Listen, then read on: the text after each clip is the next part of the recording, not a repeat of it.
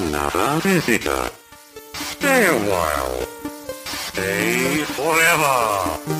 Ein Podcast über alte Spiele von zwei alten Männern. Stay Forever mit Gunnar Lott und Christian Schmidt.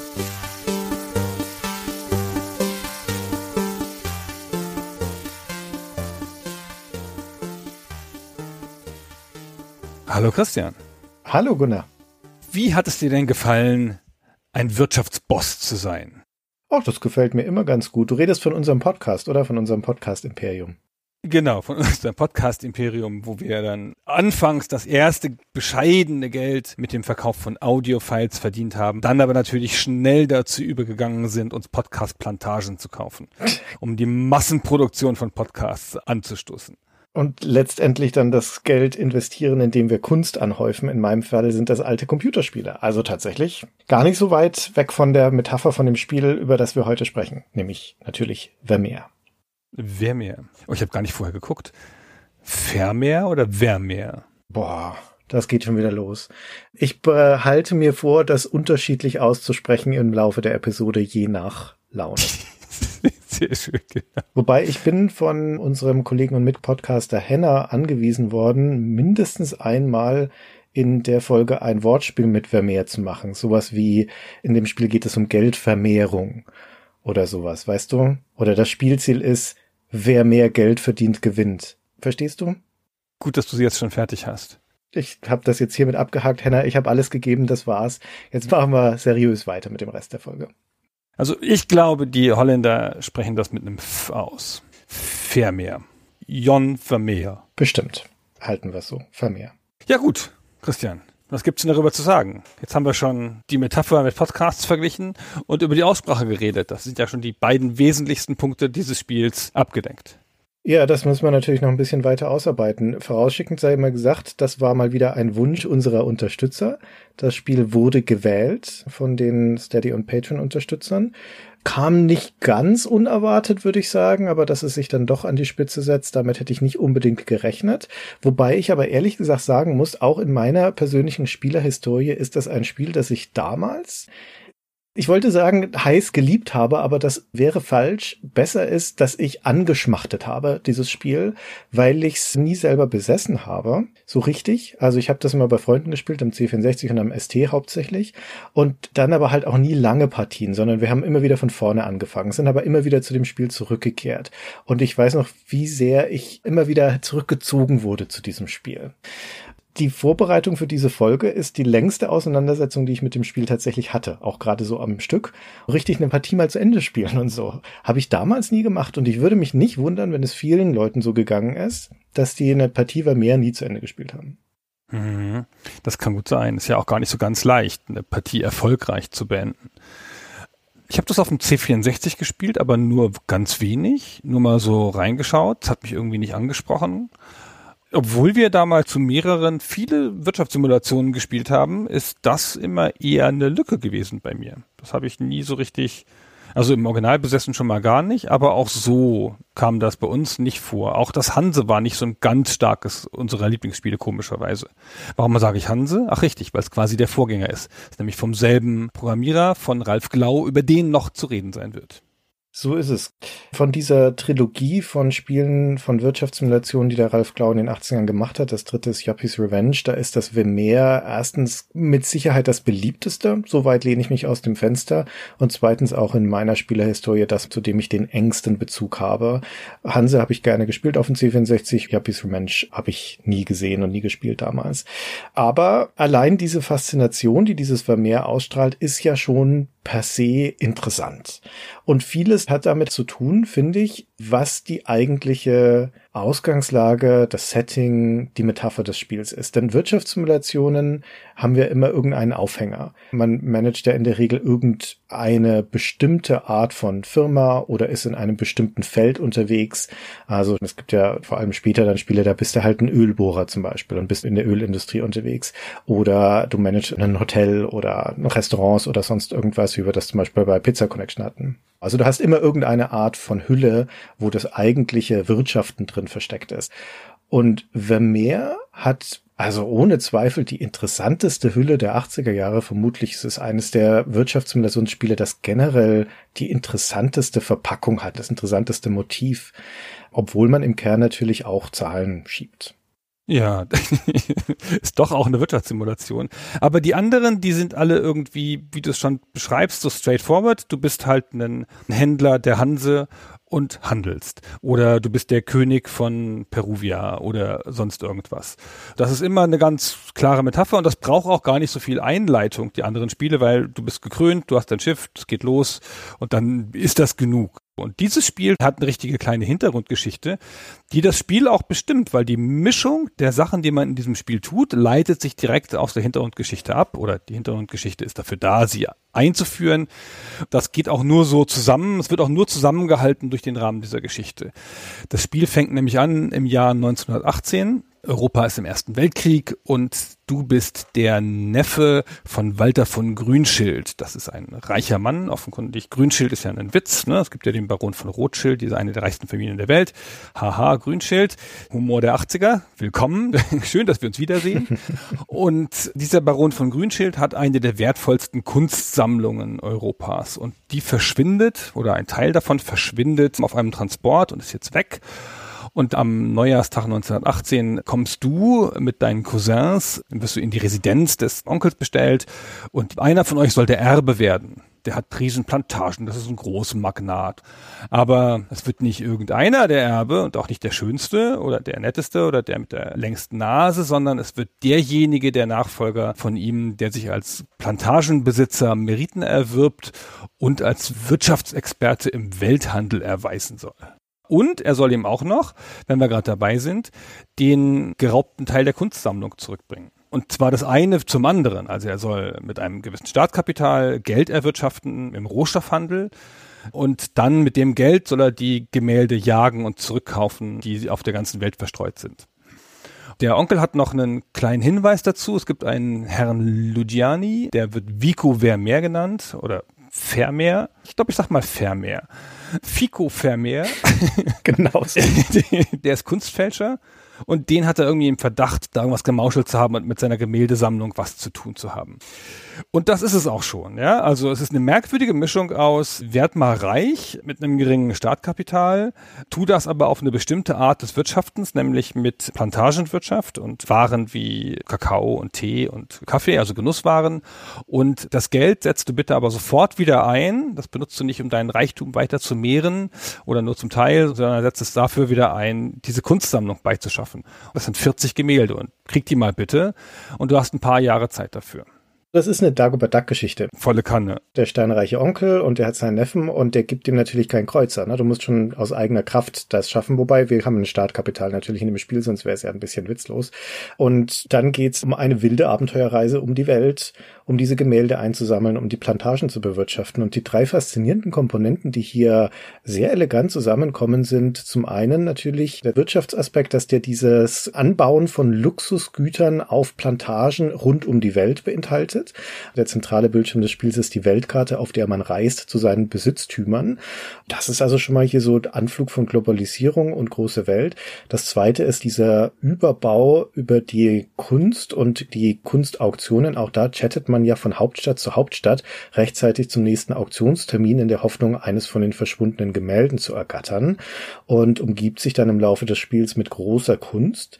Und das dritte ist die Epoche die ja auch faszinierend ist und nicht so häufig beackert, nämlich das Ende des Weltkriegs hinein in die 20er Jahre bis zur Weltwirtschaftskrise dann Ende der 20er. Also eigentlich umspannt das Spiel im Endeffekt so die Zeit der Weimarer Republik in Deutschland, würde ich sagen. So ein ausgehender Krieg mit Gründung der Weimarer Republik und dann die goldene 20er und dann eben die Krise und den Untergang. Genau, zehn Jahre. Und an denen musst du es halt geschafft haben, diese 40 Gemälde zu kriegen. Es sind mehr als zehn. Das Spiel hat Content für 14 Jahre. Ob es danach endet, weiß ich ehrlich gesagt gar nicht. Ich glaube, es gibt gar kein hartes Ende. Aber es hat historische Ereignisse, kommen wir nachher noch dazu, bis ins Jahr 1931. Genau, das Spiel denkt, dann müsstest du fertig sein. Ja, und das solltest du auch fertig sein. Genau. also wirklich. Also, was du schon sagst, dieser Aspekt mit der Kunst, der bricht dieses Spielprinzip sehr angenehm auf. Das andere ist halt eine Wirtschaftssimulation. Da gibt es ja welche mit unterschiedlichsten Metaphern. Hier ist es schön verknüpft mit dem Reisen, dass die Plantagen alle in unterschiedlichen Orten liegen und dass du sie auch alle besuchen musst, um ihre Erträge zu ernten. Die kannst du nicht fernsteuern mit dem Telegrafen oder dem Internet. Das musst du schon alles persönlich machen. Das ist ganz hübsch. Aber ich finde, dass das Geld halt einen so einen direkten Sinn hat. Und dass es nicht nur um den Riesenreichtum geht und das immer vermehren, sondern dass du das Geld auch wieder ausgeben kannst und dass du es auch brauchst dafür. Dass du sehr schnell siehst, wie viel Geld du brauchst und wofür du das Geld einsetzt. Das finde ich einen hübschen Twist, den es so nicht so oft gibt. Ja, zumal es ein Spielziel überhaupt gibt, also einen Gewinnzustand.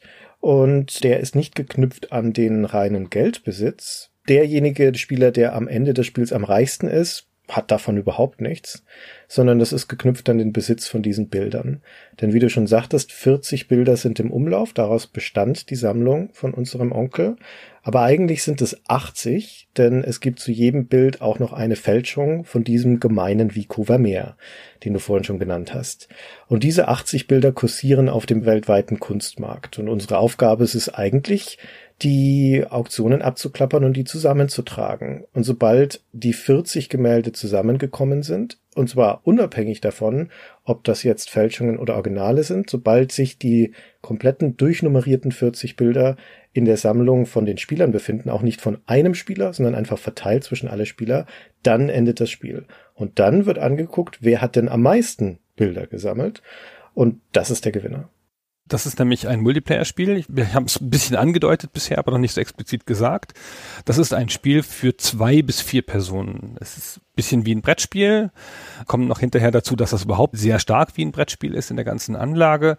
Aber das ist ein Spiel, das ist nicht dafür gemacht, um alleine zu spielen. Es gibt diese vier Cousins, die alle zusammen antreten, jeder mit seinem Startkapital oder halt zwei oder drei Cousins, aber zwei muss es geben, sonst ist es ja kein Wettbewerb.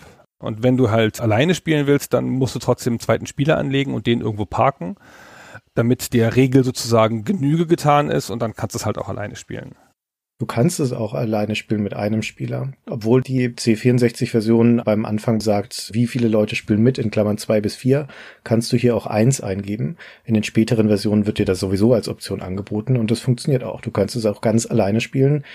Es ist nicht so sinnvoll, weil im Wettbewerb liegt der eigentliche Reiz des Spiels, aber es geht. Ja, der Wettbewerb liegt vor allen Dingen wie bei den meisten dieser Wirtschaftssimulationen in der Spielerinteraktion.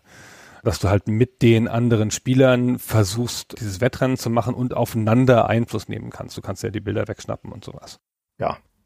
Also nehmen wir mal an, es sind mehrere Spieler am Start. Die beginnen dann tatsächlich wie in einem Brettspiel. Man kann sich das so vorstellen, als würden da kleine Spielfiguren auf der Weltkarte stehen. Beginnen die in London mit einem Startkapital von 50.000 Mark am 1. Januar des Jahres 1918 und von dort aus chatten sie dann in die ganze Welt. Wobei chatten natürlich das falsche Wort ist, weil Flugreisen gibt es zu dem Zeitpunkt noch nicht. Wir sind mit dem Zug oder dem Schiff unterwegs und es gibt auf dieser Weltkarte insgesamt 18 Orte, die wir anreisen können und die unterscheiden sich grob in zweieinhalb Kategorien, würde ich sagen. Nämlich einmal sind das die Anbauorte. Das sind also dann Orte, an denen wir Plantagen kaufen und bewirtschaften können. Und dann sind es die Hauptstädte der Welt, wobei zwei davon, nämlich London und New York, die weltweiten Umschlagplätze für unsere Waren sind. Und der Rest der Hauptstädte, das sind Amsterdam, Berlin, Paris und Lissabon, die dienen als Auktionsstätte. Dort werden Bilder angeboten, auch in London und New York, deswegen sagte ich zweieinhalb. Aber das sind die grundsätzlichen Möglichkeiten und natürlich geht es erstmal darum, unsere 50.000 Mark zu investieren, um irgendwo auf der Welt Plantagenbesitz zu erwerben. So fängt es halt an. Ne? Du sitzt da mit deinen 50.000. Das reicht auf keinen Fall schon mal, um ein Bild zu kaufen. Also nicht, dass du auf falsche Gedanken kommst. Und du kannst ja auch gar keins kaufen, weil die erste Auktion des Spiels ist noch ein paar Tage weg. Das heißt, was du jetzt logischerweise tust, ist eine Plantage irgendwo erwerben. Es gibt verschiedene logische Anfangsstrategien. Ich habe in Ankara angefangen, wie das häufig empfohlen wird. Ankara ist ein Ort, an dem kann man gut Tee anbauen und Tabak anbauen. Die Orte haben alle Spezialisierungen. Es gibt diese vier Waren, Kaffee, Tabak, Tee, Kakao und die wachsen unterschiedlich gut in bestimmten Orten. Ja, in Guatemala wächst halt im Wesentlichen nur Kaffee wirklich gut und in Mombasa wächst halt auch Tee noch gut und Kaffee und die Orte sucht man dann danach aus. Und ich bin jetzt hier in meinem Spiel als erstes nochmal nach Ankara gereist und wollte da eine Plantage anlegen. Nochmal ganz kurz zum Spiel. Das ist ja ein Spiel fast ohne Grafik. Wir sind hier im Jahr 1987. Das ist eine deutsche Wirtschaftssimulation. Das ist sehr textlastig. Das ist ein Tabellenspiel. Es ist sauber geordnet und je nach Version gibt es mehr oder weniger ich sag mal, Ornamente auf dem Bildschirm. Aber eigentlich ist das ein Spiel, das auf Grafik fast vollkommen verzichtet und alles mit dem normalen Zeichensatz darstellt. So, und aber die erste Stelle, wo du mal so ein bisschen was siehst, was ansatzweise aussieht wie Grafik, ist nämlich, wenn du eine Plantage kaufst, da kannst du nämlich auf einer kleinen Karte, so ein Drittel, Viertel des Bildschirms, auf so einer gerasterten Karte kannst du Parzellen setzen, um zu sehen, wie viel du kaufst. Und auf der Karte gibt es so eine Art Fluss und die Parzellen direkt am Fluss bringen den doppelten Ertrag.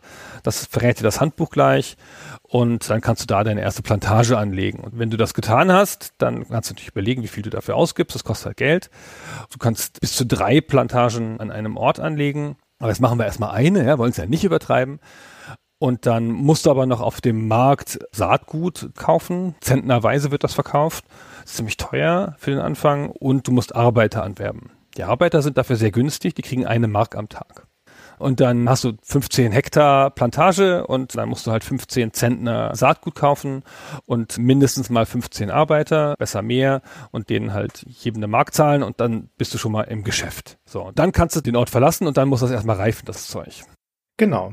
Also ein zentrales Element daran ist, es gibt einen Zeitverlauf im Spiel. Das liegt ja schon nahe, weil wir sagten, dass die Jahre vergehen und die historischen Ereignisse dann da eintrudeln. Und tatsächlich jedes Mal, wenn man unterwegs ist, also wenn man irgendwo hinreist oder wenn man sich entscheidet, an einem Ort ins Hotel zu gehen, einen Aufenthalt dort zu haben, dann vergeht Zeit, dann vergehen Tage. Das ist eine ganz originelle Art und Weise, so ein Zusammenwirken von Spielern zu inszenieren, finde ich, denn die Spieler handeln im Prinzip parallel und immer dann, wenn irgendein Spieler an einem einem Ort angekommen ist, also zum Beispiel, wenn du mit dem Schiff rüberfährst nach New York, um zu sagen, ich erobere mir jetzt mal den nordamerikanischen Markt und werde dort Tabakbaron, beziehungsweise das mache ich und du bleibst da ruhig in Ankara und baust da deinen Tee an, dann bin ich da erstmal 13, 14 Tage auf dem Schiff unterwegs und während ich darüber dümple, kannst du in der Zeit nach Ankara düsen, wieder zurück nach London und da ein bisschen rumdödeln und dann wieder nach Ankara fahren oder was auch immer du möchtest.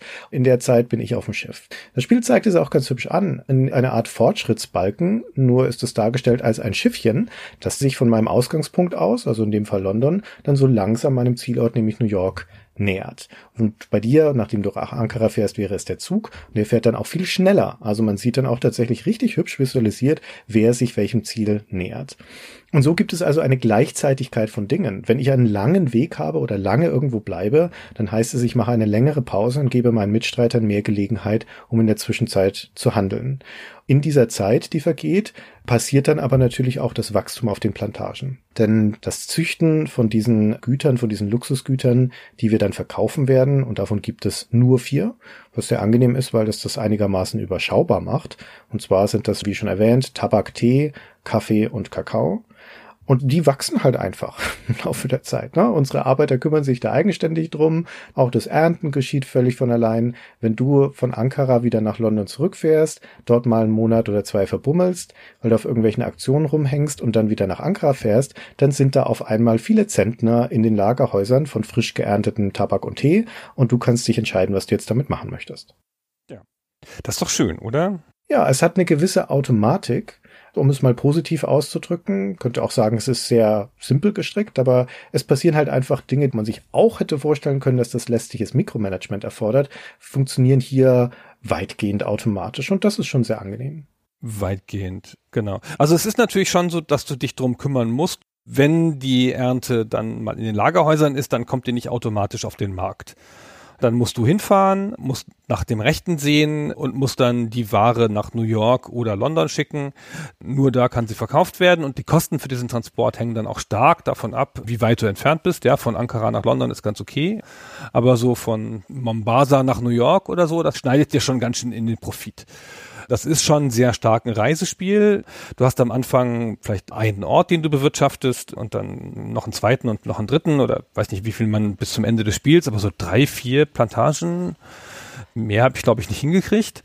Oder hattest du eine zehn Plantagen Imperium am Ende? Nee, das ist es nicht wert. Ja, genau, das ist nicht effizient. Da kommen wir dann noch dazu, wenn wir über die Ökonomie des Spiels reden. Aber ich würde dir zustimmen, mit vier Plantagen wäre es ja eigentlich echt gut und alles mehr wird sehr anstrengend. Genau. Der Spielablauf ist dann so eine Art Rundreise. Du richtest dir dann so eine Art Rundreiseroute ein zwischen deinen, sagen wir mal jetzt drei Plantagen und fährst zwischen denen hin und her jeweils so zu der Taktung, dass es mit dem Reifen der Pflanzen passt. Und dann schickst du das da jeweils weg, guckst halt, ob du den Arbeitern den Lohn erhöhen musst. Und zwischendurch fährst du halt diese Auktionen ab. Idealerweise passt du die in deine Rundreise ein, damit es am besten passt. Weil nämlich, wie du es schon angedeutet hast und wie das Spiel das auch durch diese Visualisierung nahelegt, Zeit ist eine Ressource. Also nicht eine, auf die du viel Einfluss nehmen kannst und nicht eine, die in einem Solo-Spiel total viel ausmacht. Da ist es halt so, da vergeht halt die Zeit. Aber im Mehrspielerspiel, wenn du leichtsinnig deine Reise planst, kann es halt sein, dass du bei einer Auktion nicht dabei bist. Und dann bieten die ohne dich. Stell dir vor kannst du nicht mehr rechtzeitig nach Lissabon, um mitzumachen und so. Und dann wird da ein Vermehr verkauft, vielleicht. Also das ist schon ein wichtiger Punkt. Da sind wir schon bei einem Kernelement des Spiels, das es auch interessant macht, finde ich. Geld ist nicht die zentrale Ressource dieses Spiels. Geld hast du nach einiger Zeit, wenn wir ehrlich sind, im Überfluss. Und zwar selbst dann, wenn du mit vier Spielern spielst. Denn die Spielwelt der Plantagenraum, den du hast, ist groß. Ich hatte vorhin schon gesagt, es gibt zwölf Orte, an denen man Plantagen anlegen kann. Und es gibt maximal vier Spieler. Das heißt, theoretisch könnte jeder Spieler schon mal drei Orte auf der Welt für sich ganz alleine haben. Und das Spiel ist aber eigentlich für Wettbewerb auch innerhalb der einzelnen Orte gebaut. Also wenn man zum Beispiel nach Rio de Janeiro runterreist, um dort Plantagen anzulegen, dann gibt es da ja dieses schachbrettartige Feld mit den Flüssen drin, das du schon beschrieben hast. Und eigentlich ist ist es dafür gedacht, dass da mehrere Spieler gleichzeitig Plantagen anlegen und sich auch streiten um dieses Land, das dort existiert. Aber nicht nur die Zahl der Orte ist großzügig, auch das zur Verfügung stehende Land ist ausgesprochen großzügig. Also auf der C64-Fassung oder der ursprünglichen Schneider CPC-Fassung sind das 16 mal 16 Felder, also 256 Hektar Land. Du kannst ja am Anfang überhaupt nicht mehr als 20 Hektar vielleicht leisten. Ja, später ist das kein Problem. Aber das ist schon wirklich viel Raum und in den späteren Fassungen des Spiels, also Amiga ST, PC, da haben sie es nochmal hochgedreht. Da sind es 20 mal 20 Felder, also nochmal ein Drittel mehr. Und da wird es dann vollends absurd, dass man da irgendwie groß in die Konkurrenz zueinander treten sollte, weil die Nachteile davon sind viel größer als die Vorteile, die man hat, wenn man sich einfach nicht in die Quere kommt. Ja, ich finde das ganz angenehm, diese Großzügigkeit, weil das verlagert den Wettbewerb der Spieler auf andere Sachen und nicht auf diese Bewegung. Wenn wir beide gleichzeitig in Rio ankommen und ich bin vor dir dran, das ist noch am Anfang des Spiels, dann habe ich nicht genug Geld, um ganz Rio zuzupflastern, sondern muss dir noch was übrig lassen, da kannst du halt auch noch was kaufen und da passt das schon. Wobei es, glaube ich, nicht so effizient ist, sich die Orte zu teilen. Es gibt natürlich schon den First Mover Vorteil, weil das Land immer teurer wird. Also mit jeder Parzelle, die verkauft wird, wird die nächste einfach teurer. Das heißt, wer zuerst irgendwo ist, der kriegt nicht nur die begehrten Flussplätze, die ja doppelten Ertrag bringen, wie du sagtest, sondern der kann auch günstiger einkaufen. Auch das ein Grund, warum es sehr wenig Sinn macht, wenn zwei Spieler zum gleichen Ort reisen. Vielleicht mit der Ausnahme von Ankara, was einfach einen enormen Vorteil durch seine räumliche Nähe zu London hat. Aber alles andere wird dann schon wieder schwieriger. Aber wie gesagt, eigentlich ist das Erwirtschaften von Geld trotz der Konkurrenzsituation nicht sonderlich anspruchsvoll. Die eigentliche begrenzte Ressource, und das wird sehr schnell klar, ist deine Zeit, deine verfügbare Zeit, die du ja zum größten Teil auf Reisen verbringst. Und die Tatsache, dass die entscheidenden Aktionen immer nur von dir selbst mit Präsenz am Ort durchgeführt werden können, und das heißt, das Kaufen von Plantagen und das Verkaufen oder Transportieren von Waren musst du persönlich machen, genauso wie du bei den Auktionen persönlich anwesend sein musst. Du kannst nicht irgendwelche Statthalter bestellen, du kannst nicht deinem Lakaien sagen, fahr mal nach Amsterdam und biete drei Millionen für diesen Vermeer, sondern du musst da persönlich sein.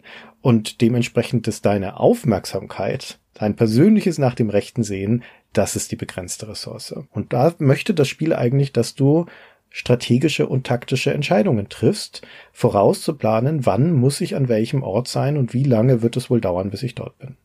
Ja, es ist auf eine Art, ist das ein Kalenderspiel. Also du musst da quasi einen Kalender führen, weil diese Auktionen, die werden halt irgendwann bekannt, werden halt bekannt gegeben, dann musst du dir die quasi in einen Kalender eintragen, dann musst du in diesem Kalender vermerken, wann die nächste Ernte reif wird. Ja, das passiert fortlaufend. Ja, genau, aber du könntest ja zu früh kommen, dann ist es noch nicht so weit, ne? Ich sage das so einfach mit dem Kalender, aber es gibt im Spiel keinen Kalender, denn den musst du nebenher mitführen, damit du so ein bisschen darin Überblick drüber hast. Und das ist deine eigentliche Herausforderung, ja, diesen Kalender gut zu timen, an den richtigen Stellen auch Geld zu haben. Ja, das kann ja auch schon mal sein, dass du dein Geld ausgegeben hast und dann musst du erst irgendwo hin, wo du wieder eine Ware verkaufen kannst. Also du musst halt schon gucken, dass dein Geld nicht zu Ende geht, jedenfalls am Anfang. Hinterher ist das, wie du schon gesagt hast, sehr leicht. Ja, du musst gucken, dass du mit deiner Zeit gut haushaltest und dass dir das Plantage Montagengeschäft nicht in den Weg kommt bei deiner wichtigeren Aufgabe, nämlich die Bilder zu kaufen. Genau, das ist ein gutes Stichwort, das Bilder kaufen, weil darauf arbeiten wir ja hin. Diese Auktionen finden im Abstand von so drei, vier Wochen statt. Es ist also immer reichlich Zeit dazwischen, um noch was anderes zu tun oder um überhaupt halt hinzureisen. Und sie können stattfinden in diesen Hauptstädten Europas oder in New York, New York City. Also manchmal muss man auch nach Nordamerika rüber, wenn man nun wirklich jede Auktion verfolgen möchte. Bei diesen Auktionen wird immer ein Bild angeboten und es ist immer ein Bild aus der Sammlung von unserem Onkel. Aber es ist natürlich nicht klar, ob es ein Original ist oder die dazugehörige Fälschung von Vico Vermeer. Das werden wir erst rausfinden, wenn wir das Bild gekauft haben. Vorher ist das nicht zu erkennen. Die Bilder sind übrigens alle durchnummeriert von 1 bis 40 und unser Onkel, der Herr Grünschild, der hatte auch einen erlesenen Geschmack, was Bilder angeht. Das reicht nämlich durch verschiedene Kunstepochen von der Barock wozu auch der holländische Maler Jan Vermeer dazugehört, nominell, der aber seine eigene Kategorie hat, weil er ja auch der namensgebende Maler ist. Also es reicht von dieser Barockzeit bis in die Moderne, was in der Zeitrechnung des Spiels heißt bis in die 1910er Jahre. Das älteste Bild in dieser Sammlung, das wäre die Kornernte von Peter Brügel dem Älteren von 1565. Das ist eigentlich ein Renaissancebild, aber hier ist es dem Barock zugeschlagen.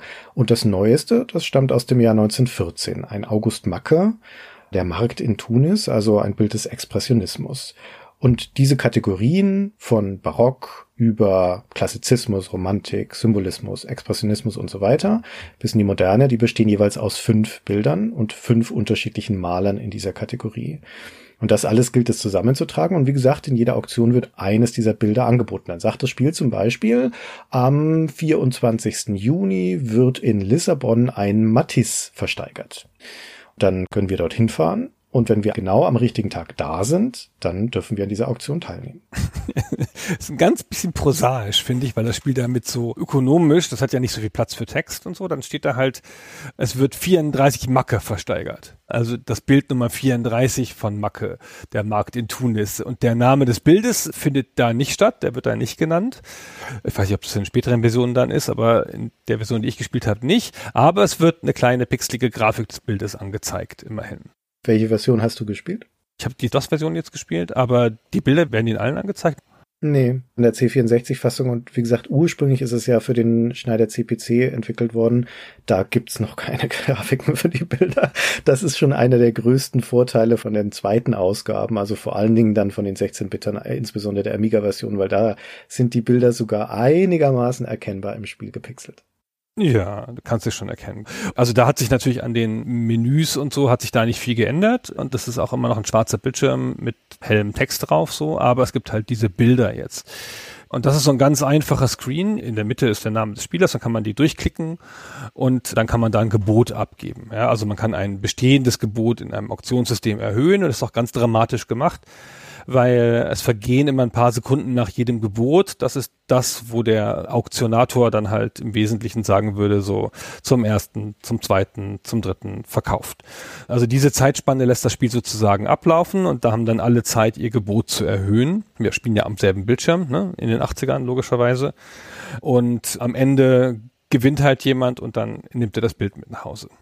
Genau, und in diesen Auktionen, da nehmen alle Spieler teil, die rechtzeitig da am Ort sind. Und es gibt immer einen computergesteuerten Gegenspieler und das ist Vico Vermeer, der Gauner. Da ist er, der Fälscher. Er bietet bei jeder einzelnen Auktion immer zuverlässig mit und gegen uns und hält zufällig entweder kurz dagegen oder länger dagegen. Er treibt den Preis hoch.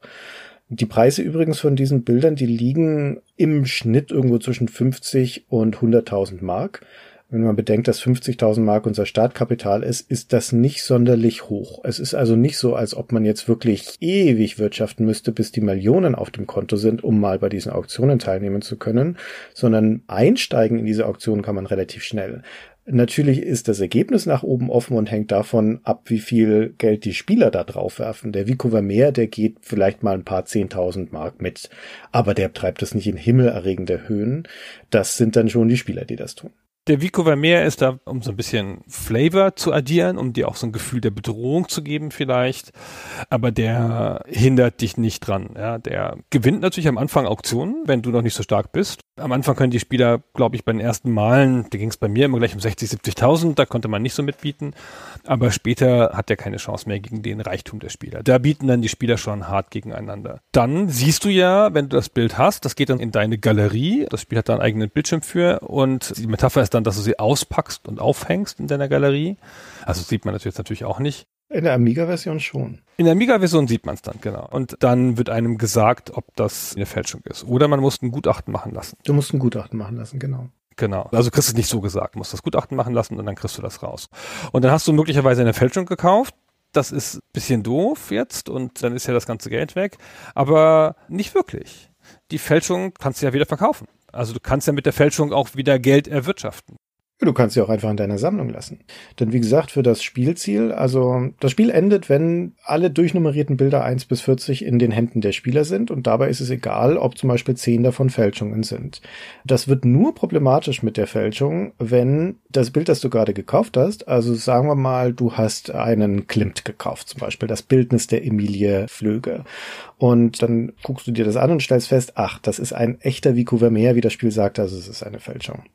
Und dann packst du es trotzdem in deine Sammlung. Soweit ist das noch alles in Ordnung. Das Problem ist nur, wenn ein paar Auktionen später das gleiche Bild nochmal angeboten wird. Wieder ein Klimt zur Versteigerung. Das Bildnis der Emilie Flöge.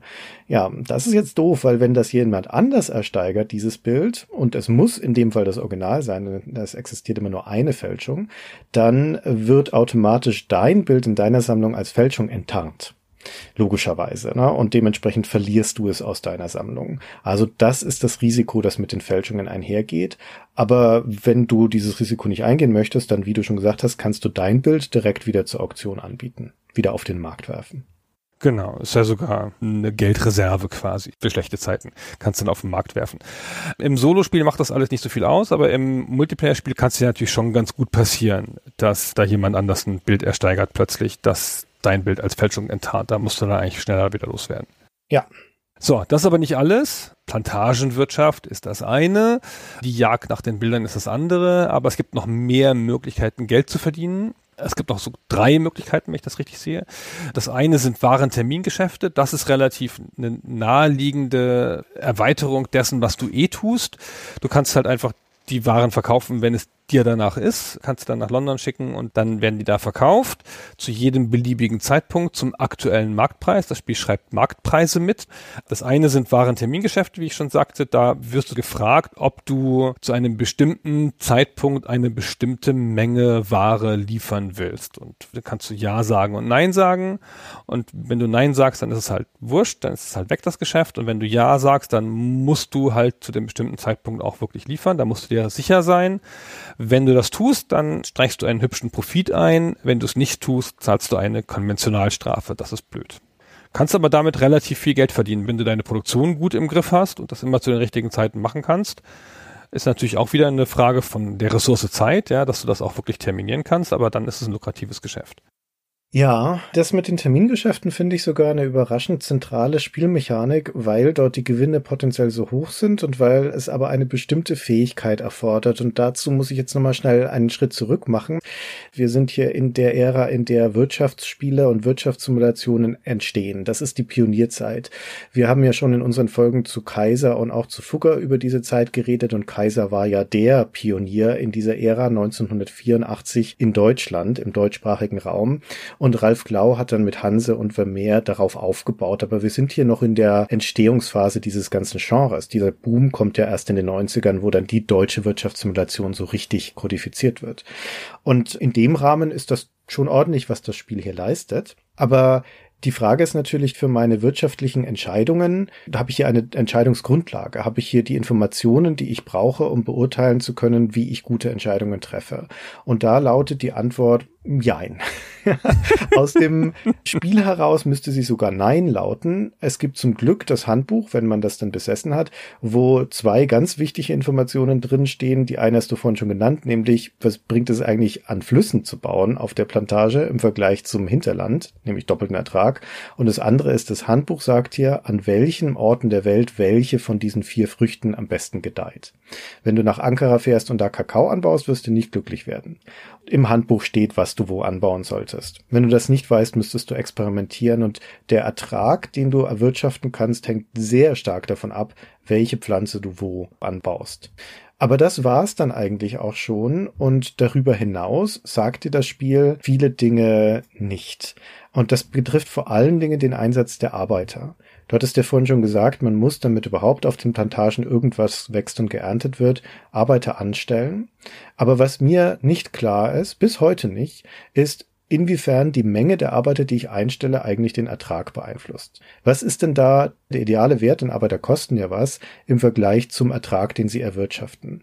Man liest, dass das einfach linear ist. Das heißt, wenn du 500 Arbeiter einstellst auf 15 Hektar, dann produzieren die das Fünffache als 100 Arbeiter auf 15 Hektar. Völlig unabhängig davon, wie viel Hektar du hast. Das habe ich jetzt nicht ausprobiert. Es scheint mir schwer, das zu glauben. Aber man weiß es einfach nicht. Genauso weiß ich nicht, ob der Lohn einen Einfluss auf den Ertrag der Arbeiter hat. Ich weiß nicht, ob die Pflanzen unterschiedlich schnell wachsen. Ich weiß nicht, in welcher Zeit und nach welchen Abständen geerntet wird. Das muss ich mir alles entweder erspüren oder durch Experimente im Spiel so langsam verstehen lernen. Also es ist eine von diesen Wirtschaftssimulationen, die eigentlich kein Buchhaltungsspiel sind in dem Sinne, sondern die eigentlich ein Abschätzspiel sind. Unsere Kollegen von The Pod haben das neulich mal so schön ein Heuristikspiel genannt. Also ein Spiel, an dessen Regelverständnis man sich durch Spielerfahrung annähert und wo man aber eben immer nur diese Annäherung haben kann, weil einem nirgendwo klipp und klar gesagt wird, wie die eigentlichen Regeln lauten. Und so ist es bei Vermeer auch. Du wächst da rein, ähnlich wie die Pflanzen auf deinen Feldern wachsen. Und das Termingeschäft, um da nochmal drauf zurückzukommen, das ist der einzige gelungene Aspekt von diesem Unsicherheitsfaktor, denn das erwartet ja von dir, dass du abschätzt, wie viel du in der Lage bist zu produzieren in einem gegebenen Zeitraum. In drei Monaten soll Tabak nach London geliefert werden für sensationellen Preis. Jetzt sag mal, wie viel wirst du denn liefern können? Kannst du selber bestimmen. Und diesen Wert da einzutragen, sodass er möglichst nah an dem Maximum ist, das du wirklich produzieren kannst, das ist eine sehr interessante Abschätzentscheidung. Die hat mir gut gefallen, hat mir immer gut gefallen ist auch eine super Mechanik, ja. Auch gerade, dass du es frei eintragen kannst und nicht irgendwie das Spiel errechnen lassen kannst oder so. Das ist echt ganz schön cool, das stimmt. Das Spiel hat ja als Metapher die echte Welt und du kannst natürlich mit ein bisschen Echtweltgefühl ein paar Entscheidungen vorausahnen. Deswegen ist es nicht so abstrakt und auch nicht so ganz wahnsinnig schwer, dich da reinzufinden. Mehr Arbeiter sind besser als weniger Arbeiter. Hm, das geht schon, ja. Und äh, ja, es wächst kein Kakao in Ankara. Richtig, wie im richtigen Leben. So ein paar Entscheidungen liegen auch einfach nahe. Aber du hast natürlich recht, das Spiel sagt dir viele Sachen nicht, aber da das Regelset des Gesamtspiels und der Umfang des Spiels, was die Waren angeht, was die Orte angeht, relativ gering ist, kann man damit leben, finde ich. Also man fühlt sich da rein, wie du sagst, oder man wächst da rein, weil es auch nicht so viele Sachen gibt, die du beobachten musst. Ja, also das ist ja, wie du schon sagtest, im Kern ein Wettbewerbsspiel, weil hier mehrere Spieler gegeneinander antreten. Und dann ist die interessante Frage, wie sich der Wettbewerb eigentlich niederschlägt. Also wo können denn die Spieler Einfluss darauf nehmen auf das Schicksal der anderen Spieler? Wo können sie sich aktiv in die Quere kommen oder unterstützen vielleicht sogar? Und das Naheliegende hier sind natürlich die Auktionen, wo wir ganz klar gegeneinander antreten. Das andere haben wir auch schon gesagt, das ist der verfügbare Raum in den Plantagen. Natürlich kann ich den anderen Spielern das Land wegkaufen. Und das können sie mir auch nicht mehr abnehmen. Land, das ich besitze, besitze, besitze ich. Das kann mir nur durch Zufallsereignisse verloren gehen oder ich kann es wieder verkaufen, aber ansonsten gehört es mir.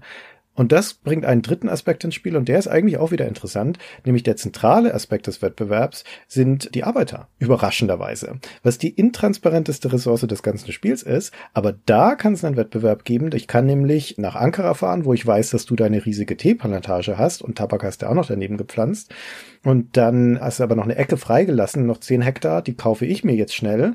Und dann hast du alle 500 Arbeiter eingestellt, die es in Ankara gibt. Es sind immer maximal 500. Mehr gibt es in der ganzen Türkei nicht. Und schon gar nicht in dieser Stadt. Und die hast alle du in Lohn und Brot die kann ich dir abwerben.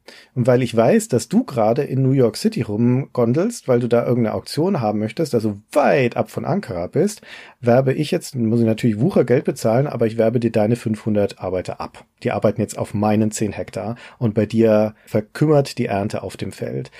Das bedeutet jetzt nicht in dem Sinne, dass dir deine Ernte verloren geht, was schon im Lagerhaus liegt, liegt im Lagerhaus, aber du produzierst jetzt nichts mehr.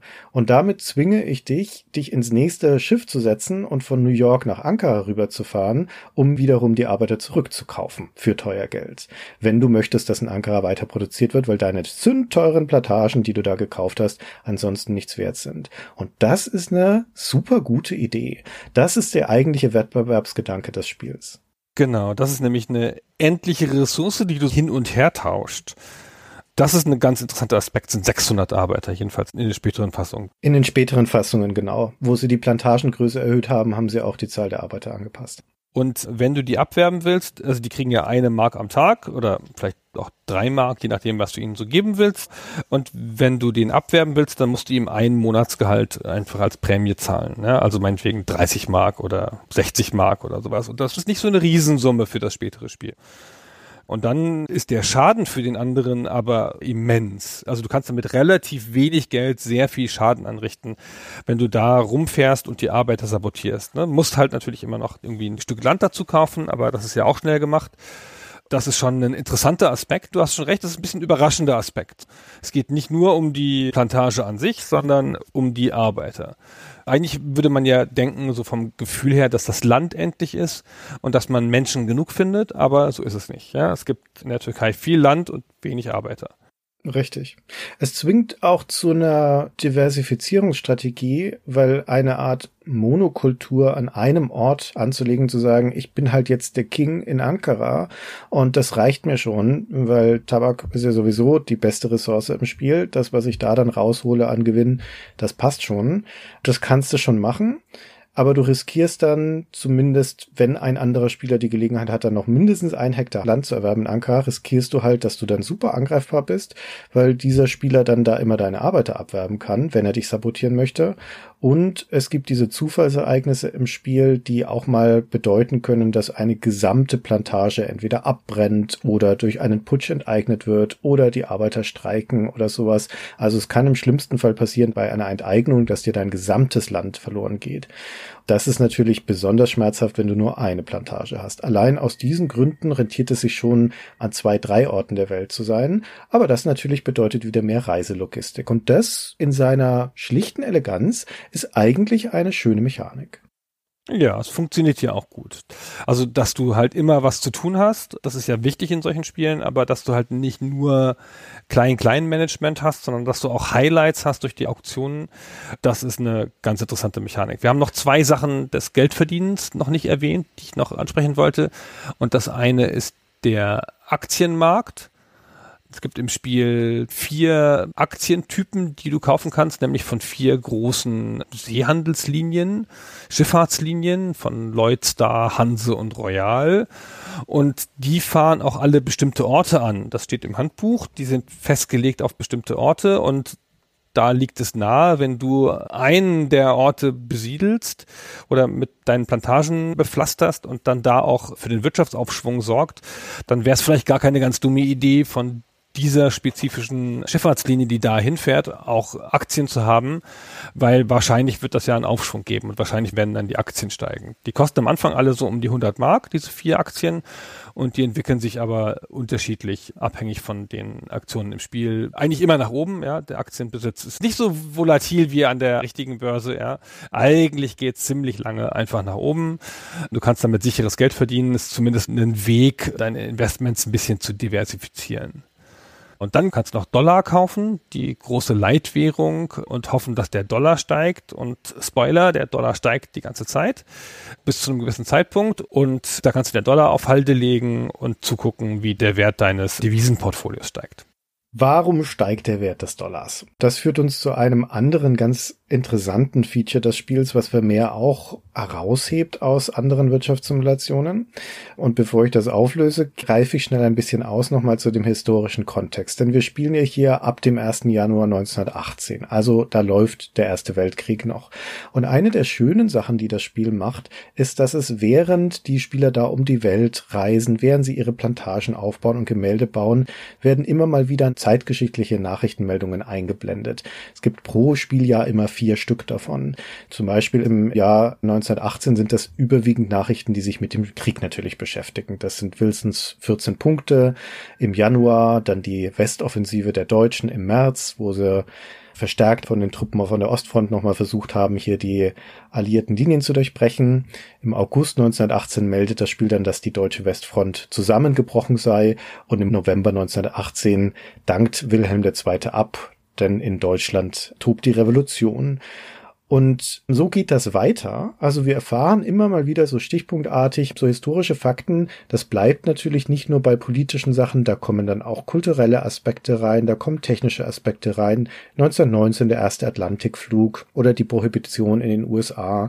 Dann gibt's auch Sportereignisse, die Olympischen Spiele, die stattfinden und so weiter. Also wir bekommen so mit einem ganz breiten Pinsel gemalt, punktuell, immer so ein bisschen zeithistorischen Kontext. Das ist das eine. Und das andere ist, dass das Spiel aber explizit eine Sache aufgreift, die in dieser Zeit, insbesondere aus der deutschen Perspektive, ganz gravierend war, wirtschaftlich ganz gravierend, und das ist die Inflation. Denn in diesen Nachkriegsjahren, also eigentlich schon in den Kriegsjahren, dann bis in die 20er Jahre rein, bis in die Anfangszeit der Weimarer Republik, herrscht in Deutschland erst Inflation und dann Hyperinflation, Geldentwertung. Also die Reichsmark wird immer, immer weniger wert. In der Realität geht es ja ins Groteske, also bis dann auf den Scheinen zig Nullen hinten dran stehen und so. Und eine Inflationsrate von, ja, in den Zehntausenden existiert teilweise. Hier im Spiel ist es nicht so deutlich, also nicht so krass, aber wir haben doch eine deutliche und sehr schwankende Inflation. Das heißt, im Laufe der Zeit wird unser Geld nominell immer weniger wert und die Werte werden immer höher.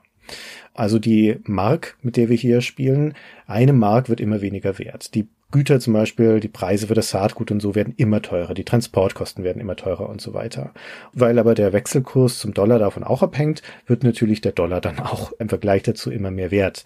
Und deswegen wird das Dollarportfolio wertvoller. Aber hauptsächlich schlägt es sich halt auf die Kosten und die Erträge im Spiel auch nieder, denn die Kehrseite der Medaille ist auch die Güter, die wir verkaufen, in Markpreisen, werden auch immer mehr wert. Der eine Faktor ist die Inflation. Das wird aber auch unabhängig von der Inflation teurer, die ganzen Güter und so. Ist das wegen der Abwertung der Mark zum Dollar? Oder ist das einfach, weil alles teurer wird in dieser Zeit durch eine allgemeine Weltinflation? Meinst du jetzt im Spiel oder in der Realität? Nee, im Spiel. Also im Spiel ist das an die Inflation gekoppelt und nur an die Inflation gekoppelt. Es gibt auch negative Inflation im Spiel. Also es gibt auch Phasen, in denen es mal Deflation gibt, auch sehr krasse übrigens. Also das geht in beide Richtungen so bis zu den 50 Prozent, würde ich sagen. Aber es ist nicht so ungewöhnlich, dass man mal eine Geldentwertung von 25, 30 Prozent hat im Monat und im nächsten Moment wird das Geld dann wieder 20 Prozent mehr wert. Und entsprechend schwanken auch die Güterpreise. Also die gehen hoch und runter. Im längfristigen Trend gehen sie aber nur hoch. Also das Spiel ist ja nicht in allen Aspekten realistisch. Die Inflation ist nicht ganz exakt abgebildet, sage ich mal, ja. Aber so der Dollarkurs, von dem wir ja eben so lässig gesagt haben, dass der halt steigt, der ist auch gestiegen damals immer gegen die Mark. Wenn man sich die Währungstabellen des Jahres 1990 anguckt, dann war der Dollar so im Januar im Durchschnitt so 8 Mark wert und im Dezember über 40 Mark wert. Also innerhalb eines Jahres ist die Papiermark ganz schön abgestürzt gegen den Dollar.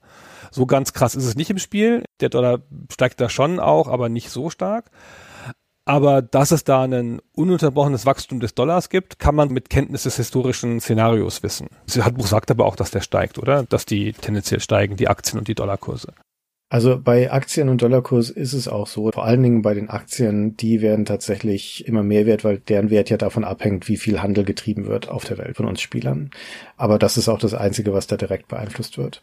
Also nominell wäre das jetzt noch nicht so spannend, dass halt alles immer wieder steigt. Das einzige andere Spiel, das mir spontan einfällt, wo es auch so eine Inflation gibt, ist Transport Tycoon. Und Im Laufe der Zeit werden die Zahlen immer länger. Aber ansonsten ist es irrelevant, weil Kosten und Ertrag im gleichen Verhältnis steigen. Und so ist es hier natürlich auch in dem Spiel. Also in dem Maß, wo unsere Kosten teurer werden, kriegen wir aber auch mehr, wenn wir unsere Güter verkaufen. Eigentlich spielt uns das in die Karten, weil, na, da sage ich nachher noch was dazu zur Ökonomie des Spiels. Aber das Interessante ist, was passiert, wenn die Inflation mal eine gewisse Höhe erreicht hat.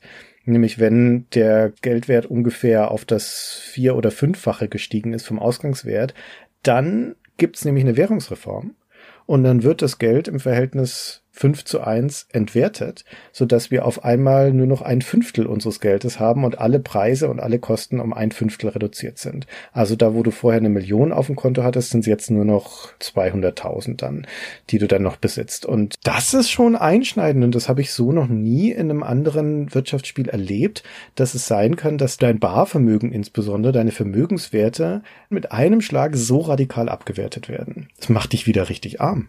Ja, aber ein cooler Move vom Spiel, finde ich. Also, dass da Währungsreformen und Abwertungen in dieser Zeit passieren, das ist ja realistisch. Das ist ja auch ein Weg gegen die Inflation. Du kannst das ein bisschen vorausahnen. Das Spiel macht das unter bestimmten Parametern. Alle drei Jahre vielleicht, alle vier, also mehrmals jedenfalls. Und da kannst du ein bisschen mitarbeiten, dass du zu dem Zeitpunkt vielleicht nicht so viel Bargeld rumliegen hast und so und mehr Güter. Ja, es ist eine ungewöhnliche Mechanik, eine, die ich unterm Strich eher als eine Art von Gimmick bezeichnen würde oder so ein Show-Effekt. Und auf das eigentliche Wirtschaften, auf die eigene Spielstrategie hat das bis auf die Sachen, die du gerade beschrieben hast, die aber auch ein bisschen spekulativ sind, weil du ja nicht genau weißt, wann so eine Währungsreform kommt, hat es wenig Auswirkungen. Und ich sagte gerade schon, es spielt uns eher ein bisschen in die Karten und das hat damit zu tun, dass das grundlegende Wirtschaftsmodell wenn man das so sagen möchte, in Vermeer ein sehr krudes ist. Es ist halt schon ein sehr vereinfachtes Spiel. Es kommt gedanklich stark von einem Brettspiel mit vergleichsweise reduziertem Regelset. Das merkt man hier schon auch in der Art und Weise, wie die Wirtschaft funktioniert, denn wir haben die Produktionsseite, ja, indem wir da halt die Früchte heranziehen in den Plantagen und ernten. Und denen gegenüber steht eine vereinfachte Kostenseite. Wir müssen das Land erstmal kaufen, wir müssen Saatgut kaufen, einmal übrigens nur. Wenn ein Feld einmal besät ist, dann wirtschaftet es für immer Ertrag, wenn nicht irgendwas Schlimmes passiert. Muss nicht mehr nachgesät werden oder wird automatisch aus dem Bestand nachgesät, wie auch immer. Das heißt, wir haben auf der Kostenseite eigentlich nur die Lohnkosten unserer Arbeiter und die Transportkosten an den Verkaufsort, also nach London oder New York City. Das war's. Es gibt keine weiteren Kosten, es gibt keine Abgaben, es gibt keine Steuern, es gibt keine Lagerkosten. Das existiert in dem Spiel alles nicht. Es ist also eine valide Strategie zum Beispiel, Sachen zu verschippern nach London, sagen wir mal 1000 Zentner Tabak und es da dann halt liegen zu lassen im Lagerhaus. So eine Ware hält mindestens ein Jahr. Ich glaube, es dauert ein Jahr, bis sie tatsächlich verfällt. Lager kostet dich nichts und in der Zwischenzeit wirkt die Inflation. Also es kann sein, dass eine Ware, die du ein halbes Jahr liegen lässt, auf einmal das Doppelte wert ist, ohne dein Zutun. in London. Weißt du, in London, der teuerste Stadt der Welt zu diesem Zeitpunkt. Und du so, ich nehme hier mal das Lagerhaus da hinten und das und das und das. Nee, Geld zahle ich Ihnen nicht. Schönen Tag noch. Meine Herren. genau. Die späteren Versionen übrigens, die entschärfen das ein bisschen, indem es da neue Ereignisse gibt. Also auf der Amiga-Version oder auch in der DOS-Version kann es Lagerhausbrände geben. Dann kann es sein, dass durch ein Zufallsereignis ein Teil deiner gelagerten Sachen vernichtet wird. Aber da ist es halt eine Ereigniskarte sozusagen, die gezogen wird. Das ist auch nur Zufall, ja. Ist auch nur Zufall, genau. Macht es ein bisschen riskanter, diese Strategie, aber entwertet sie nicht grundsätzlich. Aber vor allen Dingen gibt's halt keine Marktkräfte. Also alle Spieler fluten ja den Weltmarkt mit ihren Waren, mit ihren Luxusgütern. Und man sollte jetzt meinen, dass es da vielleicht Angebot und Nachfrage gibt, dass der Preis davon abhängt, wie viel verfügbar ist. Und gerade wenn die Inflation galoppiert, dass es dann halt schwieriger werden sollte, das Zeug überhaupt noch an den Mann zu bringen, selbst wenn du nominell eine Million dafür bekommen würdest. Aber das gibt es natürlich alles nicht. Na, ich halte das auch schon für eine sinnvolle Vereinfachung. Man muss es auch nicht komplizierter machen als notwendig. Aber es bedeutet halt unterm Strich, dass dieser eigentliche Wirtschaftsteil super simpel ist. also, es dauert nicht lang, bis du das begriffen hast. Und dann ist das eigentliche Geldverdienen völlig anspruchslos und passiert quasi von allein. Du musst dich schon dumm anstellen, um nicht in Millionen zu schwimmen. Ja, das ist eine Aufwärtsmechanik. Das ist nur dafür da, dass du es leicht optimierst. Das ist auch kein so ein Riesenvorteil im Spielerwettbewerb. Ist es wirklich möglich, die anderen Spieler sozusagen auszuproduzieren, wenn die ein bisschen mitdenken? Weißt du, die sitzen ja auf ihren eigenen Plantagen. Du kannst ihre Teilmärkte nicht beeinflussen. Wenn du halt der Teemagnat bist, kannst du den Kaffeepreis nicht beeinflussen. Und nicht mal, wenn du eine Kaffeeplantage hättest, könntest du den Kaffeepreis beeinflussen, stimmt.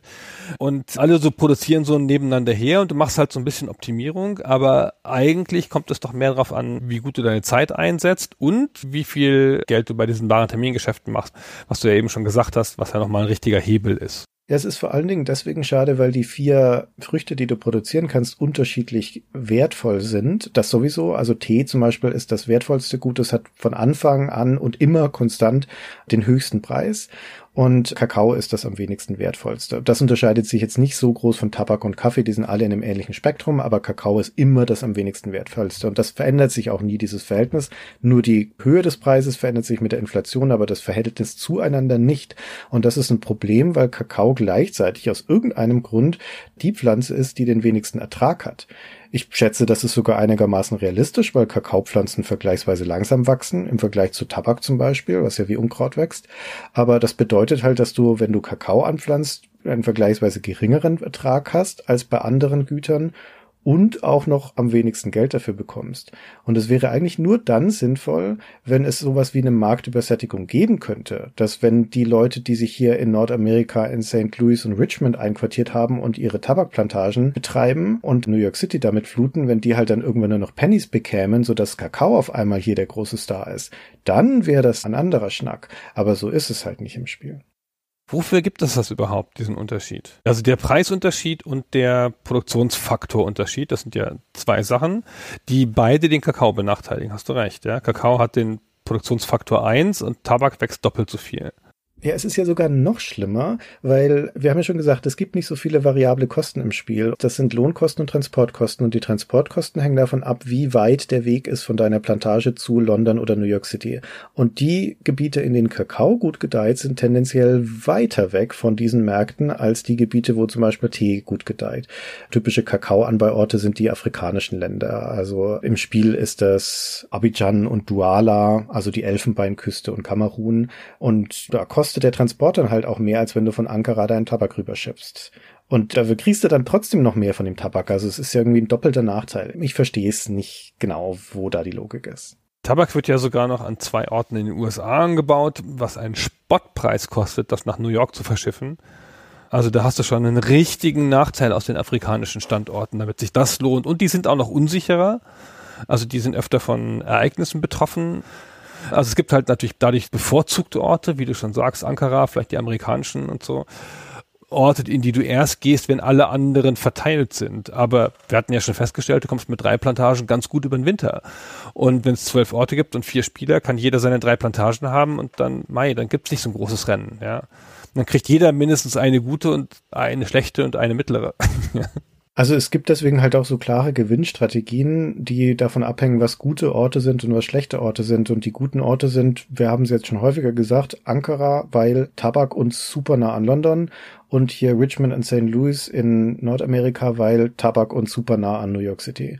Und hier diese Kombination aus guter Cash Crop plus kurzer Weg zum Warenumschlagplatz ist halt unschlagbar. Und wer sich da früh einnistet und das schnell seine Plantagen hochzieht, der schwimmt in kürzester Zeit im Geld. Genau. Ja. Also wenn du halt mit vier Spielern spielst, dann sind Ankara, Richmond und St. Louis schon weg. Der vierte muss dann in einen B-Ort schon gehen. Ja, genau. An sich heißt es natürlich, dass dann um diese Orte, wenn alle Spieler das wissen, wenn es erfahrene Spieler sind, dann gibt's halt den Wettbewerb um diese Orte. Ist ja legitim, dass da mehrere Spieler dann ihre Plantagen aufmachen und dann wird der Wettbewerb um die Arbeiter auch wieder interessant. Aber das passiert halt dann in diesen Top-Orten und die anderen Orte sind aber abgeschlagen und es gibt zum Beispiel also wir hatten ja gerade schon Abidjan und Douala. Es gibt keinen guten Grund, dahin zu gehen. Wirklich nicht. Also da musst du schon verzweifelt sein, weil dort wächst nichts wirklich Ertragreiches und du hast relativ weite Transportwege. Es bringt nichts. da gehen wir nicht hin. Ja, ist schade. Ist natürlich blöd, weil das so eindeutig darauf gebaut ist, dass es dann Orte gibt, die gar nicht nützlich sind, ja. Und es gibt ja gleichzeitig zu viele und zu wenig Orte. Das heißt, wenn du wirklich ein Vier-Spieler-Spiel spielst und es gibt drei gute Orte, also drei offensichtlich gute Orte, dann sind die ersten drei Spieler jeder in einem von denen und der vierte Spieler ruiniert einem der drei anderen den Tag indem er nämlich in einen der drei Orte geht und dann ist es für die beiden schwerer. Oder er geht halt in einen anderen Ort und dann ist es halt für ihn alleine schwerer. Das ist ja auch blöd. Aber wenn der vierte Typ dann dran ist, dann denkst du, oh, bitte komm nicht zu mir. Geh doch zu dem Idioten nach Richmond. Ja, komm nicht zu mir. Ich möchte allein bleiben in Ankara. Und das ist so ein bisschen eine Mechanik, die, glaube ich, nicht so gut funktioniert. Oder die halt natürlich für großes Bohai sorgt vor dem Rechner. Das ist ja vielleicht auch ganz schön aber die da auch Zufall reinbringt oder dem vierten Spieler nur eine schlechte Strategie übrig lässt. Genau. An diese Dinge, also dieses unbalancierte Wirtschaftssystem in Zusammenspiel mit der intransparenten Regelmechanik, die wir vorhin schon beschrieben haben, sorgt dafür, dass auf der eigentlichen spielmechanischen Ebene Vermeer leider nur ein mäßiges Spiel ist. Da kommen noch andere Dinge dazu, wie die Tatsache, dass das Midgame und das Endgame, das dreht sich ja dann nicht mehr um wirklichen Aufbau von Plantagen. Das machst du dann wirklich nur noch dann, wenn mal ein Zufallsereignis dir eine Plantage zerstört. Dann musst du da halt wieder runter und musst das wieder aufbauen. Aber ansonsten ist es ja nur ein Abklappern ja, in diesem Rotationsprinzip, in dieser Rundreise, wie du es beschrieben hast, deiner Kolonien, um da halt die Waren zurückzuschicken, Geld zu verkaufen und dann gehst du zu den Auktionen. Und im Late Game, wo alle in Geld schwimmen, alle Mitspieler, ist es eigentlich nur noch ein Abklappern der Auktionen. Und dann wird dieser Zeitfaktor, dieser Zeitablauf zu einem Nachteil, weil das Spiel dann halt ziemlich langatmig wird. Da machst du immer wieder die gleichen Dinge. Es sind wenige strategische Herausforderungen. Die Spieler haben sich eingenistet in ihren Orten und man könnte jetzt sagen, na gut, dann machst du halt eine Sabotagefahrt, dann fährst du halt rüber zu deinem großen Konkurrenten, kaufst dem die Arbeiter weg und fährst wieder zurück. Aber das ist so teuer, nicht in Sachen Geld, sondern in Sachen Spielzeit, weil einmal rüberschippern zum Beispiel nach Nordamerika und wieder zurück nach Europa, da ist ein Monat um. In der Zeit kann dein Konkurrent auf zwei Aktionen gehen, wieder zwei Bilder einsacken. Also es rentiert sich schlichtweg nicht. Das geht nicht auf, diese Sabotagestrategie. Dementsprechend macht man das meistens auch nicht im Late Game und dann hängen die Spieler eigentlich nur noch in den großen Hauptstädten rum und warten auf die nächste Auktion und bieten sich dann hoch. Und zumindest auf den Urversionen, also beim CPC und C64, ist das ein wahnsinnig mühsames Ding, denn dort ist die Auktionsmechanik ein bisschen anders als in den späteren Versionen. Da geht das Bieten nämlich nur in tausender Schritten. Das heißt, wenn ich an der Reihe bin, drücke ich meinen Knopf, erhöhe das Gebot um 1000 Mark. Dann kommt der nächste, der drückt wieder seinen Knopf, erhöht um 1000 Mark. Und wir beide haben aber zwei Millionen Mark auf dem Konto. Und jetzt kannst du dir vorstellen, wie lange diese Auktion dauern kann. Also irgendwann kommt man da zum Gentleman's Agreement, weil sonst wirst du wahnsinnig. Ja, und zwischendurch immer, ne, zum ersten, zum zweiten, zum dritten, was nicht so ausgespielt wird, aber wo halt ein bisschen Zeit vergeht. Dann musst du halt immer die abwarten. Und ich glaube, dann musst du halt einfach, wie du das schon sagst, dann sagt man halt einfach, komm, ich biete 1,5 Millionen, gehst du mit? ja, dann nicht. Okay, ja, komm. Na, dann machst du halt die Auktion sozusagen vorher aus und hinterher bietest du dann halt dahin. Aber selbst das ist ja noch mühsam, weil du musst ja das noch hoch. Ach, das ist alles. Das ist insgesamt nicht so gelungen. Ich finde ja Auktionen ein super Spielelement. Ich habe ja schon mal erwähnt irgendwann, dass ich Wahlen ein tolles Element finde, weil das so eine Unwägbarkeit ergibt und auf so ein klares Resultat hindeutet und von mehreren Sachen beeinflusst werden kann. Und hier ist es ja auch so, ja. Auktionen sind ein tolles Spielelement, wenn sie nicht so langatmig gemacht werden, weil sie wirklich für Überraschungen sorgen können und ja, vielleicht ist ein Spieler bereit, sich zu ruinieren, um einen kurzfristigen Vorteil zu haben und so. Und der eine ist zu vorsichtig und psychologisch interessant und so. In den späteren Versionen geht's ja auch, ja, aber in der C64-Version haben sie das Element leider nicht so schön gemacht. Ja, die späteren Versionen erkaufen das durch ein viel umständlicheres Interface in den Auktionen. Also eleganter ist es da auch nicht. Ich meine, Auktionsmechanik ist ein für alle Mal gelöst gewesen mit Mule. Haben wir dort ja auch zu Genüge gelobt. Kann man nicht genügend loben, wie eine Auktionsmechanik mit mehreren Spielern aussehen muss, hat Mule gezeigt. Und im direkten Vergleich zeigt mir mehr, wie gravierend die Nachteile sind, wenn du das nicht so machst, wie in Mule. Es hätte jetzt natürlich schlechter zur Metapher von Vermeer gepasst, wenn da auf einmal kleine Männchen einen Balken hochschieben. Das ist vermutlich der Preis, den man dann zahlen muss, dass das hier ein realistischeres Spiel sein möchte.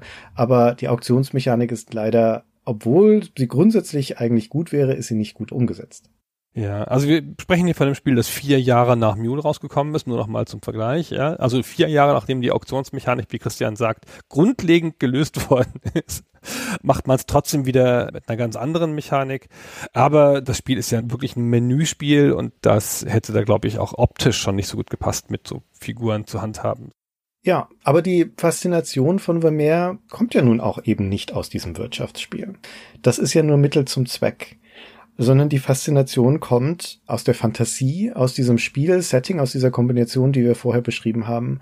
Und für mich ist das insgesamt ein ganz herausragendes Beispiel dafür, dass ein unterm Strich eigentlich relativ gewöhnliches, nicht sonderlich durchdachtes Wirtschaftsbrettspiel, das für sich genommen bestenfalls mäßig wäre, in ganz andere stratosphärische Höhen katapultiert werden kann durch die richtige Metapher. Und in diesem Fall ist es diese Kombination aus um die Welt reisen und Plantagen bewirtschaften und diese Bilder aufkaufen. Also allein dieser Sammelaspekt, der durch die Bilder reingeht, das ist ja eigentlich ein Sammelkartenspiel, wenn man so möchte, nur dass es hier halt kleine Kärtchen von Bildern sind. Übrigens im wahrsten Sinne des Wortes, denn den Packungen ab der ersten Ausgabe lagen kleine Kärtchen bei, auf denen die Bilder abgebildet waren, die man im Spiel finden kann. Ein bisschen notgedrungen, würde ich sagen, weil in der C64-Fassung und der CPC-Fassung sind sie ja nicht abgebildet. Da ist noch nicht mal der Name des Bilds erwähnt. Da sind es, wie du sagtest, nur die Namen der Maler.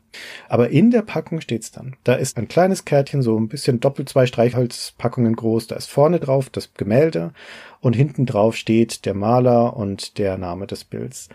Und der Gedanke dahinter ist, dass wenn du in einer Partie diese Gemälde kaufst, dass du dann das entsprechende Kärtchen auch zu dir nimmst, wie es in einem Brettspiel der Fall wäre und dir das angucken und bewundern kannst, was du da gerade bekommen hast. Und dieses Zusammenspiel aus dieser Fantasie des Ersteigerns und der Haptik des wirklichen Bekommens dieser Gemälde ist stark. Das ist natürlich auch eine Verwaltung. Das heißt, die anderen Spieler können damit auch sehen, was du vor dir liegen hast, idealerweise, falls du sie nicht in die Hemdtasche steckst. Eigentlich finde ich das ganz schön, ne? dass jeder auch so ein bisschen wie auf dem Tisch vor sich liegen hat und dann damit auch seinen Besitz zeigen kann.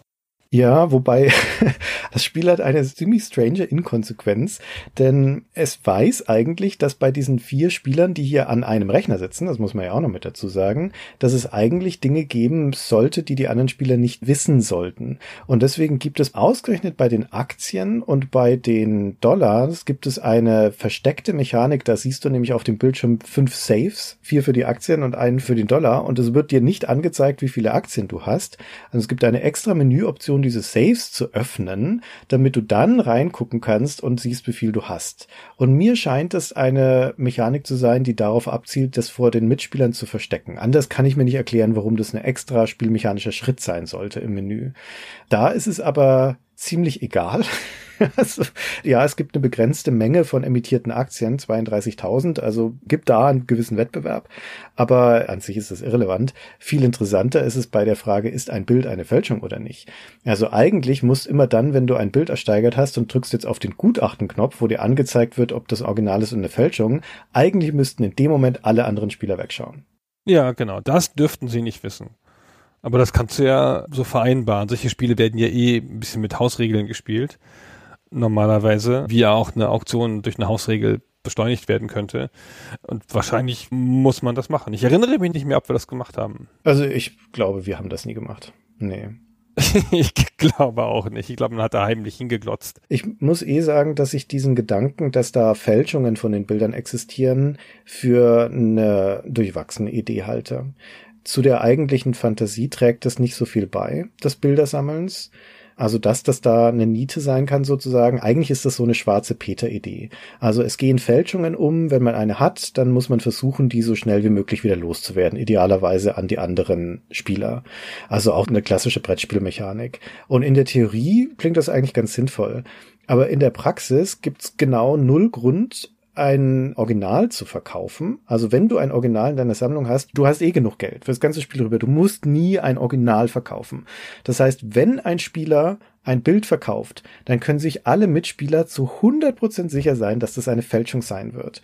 Und bei der nächsten Auktion dann die einfach ignorieren und sie den Vico Vermeer kaufen lassen. Damit ist sie dann auch ins Spiel genommen. Dann kriegst du als der Besitzer der Fälschung immer noch dein Geld, halt dann vom Computer, aber da ist keine Täuschung dabei. Es ist nicht so, als ob du einen schwarzen Peter im anderen Spieler zuschieben könntest. Da muss der andere Spieler schon wirklich nicht aufgepasst haben, damit das passiert. Und dementsprechend sind die Fälschungen also kein Wettbewerbselement mehr, sondern sie sind nur ein Streckungselement. Das Spiel dauert doppelt so lang, weil es halt falsche Bilder im Umlauf gibt und wenn da eine enttarnt wird, dann verschwindet das Bild. Das streckt gerade nach hinten raus nur den Spielablauf in einem Spiel, das eh schon langatmig wird im Endgame. Also hätte man sich echt gut sparen können. Ja, es ist natürlich eine bestechende Idee, weil die Metapher so stark ist mit der Kunstfälschung und das ist ja jedem bewusst, jeder versteht das. Wann war Konrad Kujau? Das war doch auch zu der Zeit, ja, kurz bevor das rauskam. Ja, kann sein. Deswegen passt das so. Und ich kann mir schon ganz gut vorstellen, dass man, wenn man ein Spiel macht, in dem Kunst vorkommt und gehandelt wird, dass dann die Idee zur Fälschung unbedingt in das Spiel muss, ob das sinnvoll ist oder nicht. Ja, das kann ich auch nachvollziehen, aber für sinnvoll halte ich es nicht. Nee, es fügt dem Spiel nicht so viel hinzu. Also zumindest so, wie es hier umgesetzt ist, ist es nicht sinnvoll. 1983 war die Hitler-Tagebücher-Geschichte mit der Kujau-Fälschung, der ist ja dann sehr bekannt geworden, ne, als Kunstfälscher auch und so.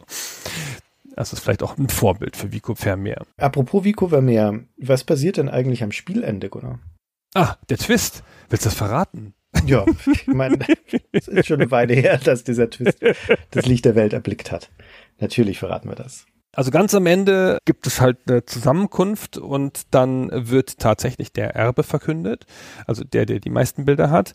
Und dabei kommt raus, dass dein Onkel Walter von Grünschild die ganze Zeit Vico Vermeer gewesen ist. Alter. Also der war derjenige, der die Fälschung in den Umlauf gebracht hat, der uns bei den Auktionen getriezt hat ein großer Scherzkeks, ein Eulenspiegel, unser Onkel. Das ist ja auch das Testament, das wir am Ende dann eröffnet bekommen. Das heißt, ich schätze mal, er wird gestorben sein. Und in diesem Testament offenbart er uns das und der siegreiche Spieler wird dann aber auch zum Universalerben eingesetzt und der Rest bekommt nix übrigens. Ne? Die anderen Mitspieler, die bekommen den Pflichtanteil, wie da extra nochmal gesagt wird, aber ansonsten halt nur ein Fußtritt.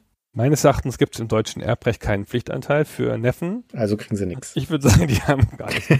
Aber ist ja wurscht, sind ja auch alles Millionäre jetzt. Ja, genau, wollte ich gerade sagen.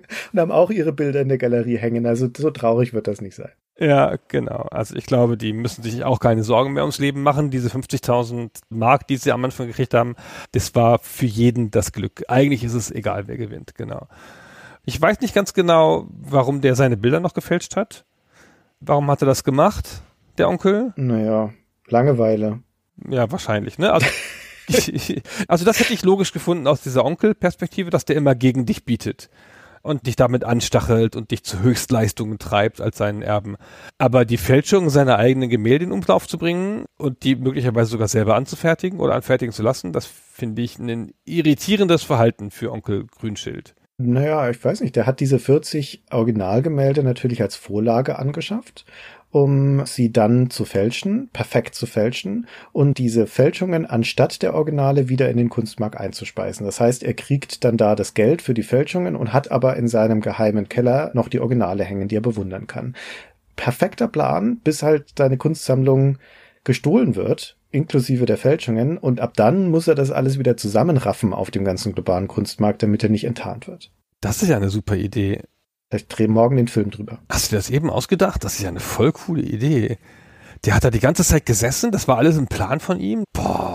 Ja, und dann heuert er seine treu doofen Neffen an, damit die für ihn auch mit hier diese Kunstwerke wieder einsammeln, damit halt das nicht auffliegt hier, dass er der große Kunstfälscher ist. Und als er dann aber schon tot ist, dann kann er nichts mehr verlieren. Dann kommt noch das große Husar und er verrät es allen.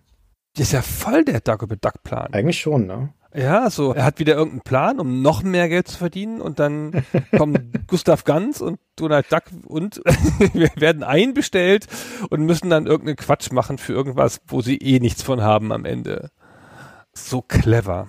Aber da siehst du, ne? die Metapher macht's. die Onkelgeschichte ist das, was das Spiel trägt. Tja. Ja. Jetzt müssen wir aber mal über einen anderen Mastermind reden, nämlich über den Schöpfer des Spiels, über den Ralf Glau. Wer ist das, Gunnar? Das ist ja ein Autorenwerk, ne, wie die Spiele in den 80ern ja zumeist. Spiele, die sich immer dann eine Person maßgeblich ausgedacht hat und die auch gestaltet hat. Und der hat sich das ganze Spiel ausgedacht und auch die Schneider CPC-Version selber programmiert. Der war zu dem Zeitpunkt Student und war künstlerisch interessiert. Und ein Freund von ihm, Bernd Westphal, der hatte einen C64. Aber ehe ich jetzt hier die ganze Geschichte erzähle, lassen wir ihn das selber berichten. Wir haben ihn nämlich als Teil unserer Recherche auch interviewt. Gut, also angefangen hat das Ganze, da habe ich meinen Freund besucht, Bernd Westphal, der hatte nämlich einen Computer und ich nicht. Damals noch diesen Epson mit diesem kleinen LCD-Display. Als ich ihn dann das nächste Mal besuchte, hatte er einen Commodore, also diese Brotkiste. Ich hatte so ein Ding ja noch nie gesehen, außer in der Schule. Da hatten wir noch mit Lochkarten so ein bisschen im Mathematikunterricht damit gearbeitet. Und ich war natürlich total interessiert an den Spielen, die es da so gab wir haben dann die ganze Nacht hindurch ein Spiel nach dem anderen angespielt. Ein Spiel war dabei, das war Kaiser. Das fand ich total klasse, weil man dort mit mehreren Spielern vor dem Computer sitzen konnte. Ralf hat aber anfangs, das kam ja in seiner Erzählung gerade schon durch, gar keinen eigenen Computer. Zum Programmieren kommt er nicht zu Hause am eigenen Rechner, sondern durch sein Studium. Ich habe zu der Zeit Produktdesign in Kassel studiert und ich habe damals, um mein Studium zu finanzieren, so kleine Werbeschilder gezeichnet. Die wurden dann so neben Stadtplänen aufgehängt mit was weiß ich, irgendwelchen Restaurants.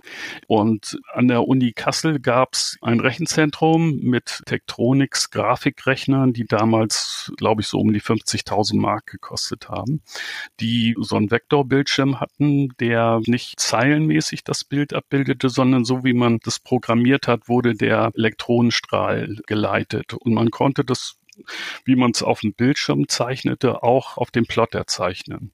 Ich habe mich da dann immer nachts einschließen lassen im Rechenzentrum und habe so eine Helvetica programmiert und habe dann mit dieser Schrift, die ja dann skalierbar war, das war so eine Vektorschrift, so eine Outline und habe damit dann immer diese Werbeschilder geschrieben und das war dann schon sehr klasse und da habe ich eigentlich das Programmieren gelernt. Und dann hat er sich mit eben diesem Bernd Westphal hingesetzt, um ein Spiel zu entwickeln. Irgendwas, was ihn interessiert. Was nicht kämpferisch ist, was, was mit ihm zu tun hat vielleicht. So. Und er hat zu dem Zeitpunkt in Kassel gewohnt und studiert, kommt aber aus Lübeck. Und dann war sein erstes Spiel ein Spiel, das zu Lübeck passt, nämlich ein Spiel zur Hanse. Es erschien zu der Zeit gerade der Schneider CPC der hatte ja eine wesentlich bessere Grafikauflösung als der C64. Und ich hatte die Hoffnung, dass ich mit dem Schneider CPC diese Werbeschilder irgendwie zustande bringe. Das war natürlich vollkommen illusorisch. Obwohl diese Tektronix-Rechner hatten auch nur 30k Speicher und der Schneider CPC hatte ja immerhin schon 48k meine Mutter hat mich dann unterstützt finanziell und ich konnte mir so einen Rechner kaufen. Und da habe ich mich dann so reingekniet und habe mir das ganze Betriebssystem vorgenommen, wie ist das aufgebaut. Und ich hatte immer noch diese Erfahrung mit Bernd im Kopf, mit diesen Computerspielen und das hat mich unheimlich gereizt. Und da ich aus Lübeck komme und hier die Hanse allgegenwärtig ist. Die Hanse ist ja eine ganz prosperierende Wirtschaftsgeschichte gewesen und ich wollte gerne dieses Prosperierende, also dass sich etwas entwickelt, in so ein Spiel hineinbringen. Und so habe ich mich dann einfach hingesetzt, habe mir überlegt, wie kann man so einen Spielablauf in viele kleine Ziele zerlegen, die immer wieder motivierend sind und habe dann einfach angefangen, Basic zu programmieren. Vollkommen chaotisch eigentlich. Also der Code war so dermaßen schlecht. Also lauter Gotos und was weiß ich. Bei dem Hanse, seinem ersten Spiel, da kam der Ralf, der ja, wie du schon gesagt hast, jetzt nicht von der Informatik herkommt. Der kommt eher aus diesem Design-Aspekt. Der hat Produktionsdesign studiert, hat also mit Materialien am Material gearbeitet und für ihn ist der Computer auch eine Art Material. Etwas, was gestaltbar ist, was es erlaubt, Dinge zu gestalten.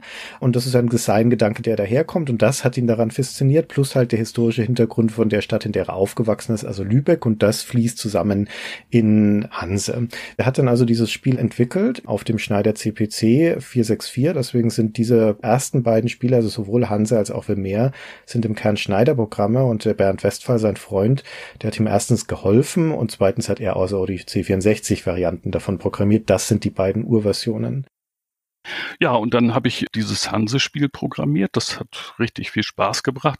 Und als ich das dann soweit fertig hatte, dass ich dachte, jetzt könnte man das mal irgendeinem Verlag vorführen oder so, da bin ich dann zu Data Becker, glaube ich, gefahren aber ich war da nicht so überzeugt von der Begegnung und habe mich dann einfach ganz frech bei Ariola Soft, bei Bertelsmann angemeldet und habe da dem Harald Winzelmann die Hanse vorgeführt und der war so ganz amüsiert. da wir beide aus Norddeutschland kommen, haben wir uns eigentlich gleich sehr gut verstanden. So, jetzt müssen wir noch eine zweite Person hier mit reinbringen. Der Name ist gerade schon gefallen, nämlich Harald Ünzelmann das ist quasi der Entdecker von Ralf Glau, aber jemand, der auch im Laufe der weiteren Geschichte von Ralf eine Rolle spielen wird. Und deswegen hast du, Gunnar, mit Harald gesprochen. Und der erinnert sich aus seiner Sicht an diese Begegnung und erzählt uns vorher aber auch noch, wie er eigentlich in die Branche gekommen ist. Hier ist Harald Ünzelmann. Nach dem Studium, das ich 85 dann beendet habe, bin ich übernommen worden, eben weil ich mich mit Mikrocomputern auskannte zur Bertelsmann Software GmbH als Systemprogrammierer. Die Bertelsmann Software GmbH wurde gegründet, um die ganzen Kleincomputer- und Softwaregeschichten von Bertelsmann zusammenzufassen. Die hat nämlich ein ganz tolles System entwickelt, dass Buchhändler online, damals online, ihre Bücher bestellen konnten. Mit einem Akustikkoppler. Und es gab einen einzigen Distributor in Europa für Computerspiele. Das war die Areola Soft. Das war eine Unterfraktion von Areola Eurodisk.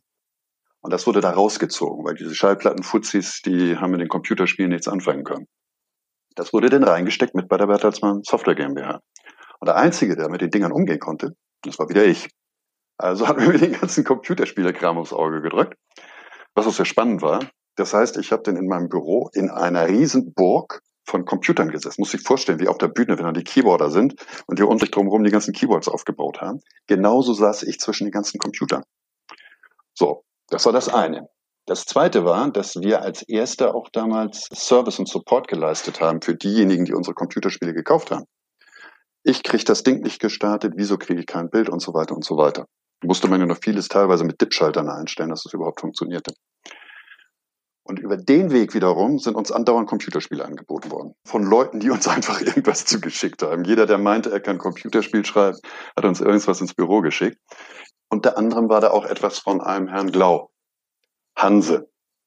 Ich bekam bloß einen Text. Ich bekam keine Diskette. Ich bekam gar nichts. Der wollte unbedingt zu mir kommen aus Kassel. Ich wollte ihn gar nicht haben. Ich hatte zu viel von dem Zeugs. Eines Tages geht die Tür auf, da kommt so ein Krauskorb rein mit einem Parker, grinst mich breit und freundlich an. Ich bin Ralf Glau. Ich habe hier die Datasette für den Schneider CPC. Ich muss dir mal was zeigen. Das Spiel, das müssen wir veröffentlichen. Na ja, gut. Dann war schon mal da, dann können wir ihn reinlassen. Und dann durfte er sein Spielchen da zeigen. So ist das Ganze, ist der Kontakt hergestellt worden. Harald nimmt kein Blatt vor den Mund, oder? Wie das damals war. Beschreibt hier sehr genau, wie improvisiert diese ganze Computerspieleproduktion damals noch war, wie unprofessionell auch die Strukturen waren, aber auch wie einfach es war für jemanden wie Ralf Glau, der ist da einfach reinspaziert mit seiner Datasette und hat dann bei dem einen Typen, der dafür zuständig war, ja. Es ist ja nur ein Mensch dafür zuständig, ist ja keine Abteilung oder so, ja.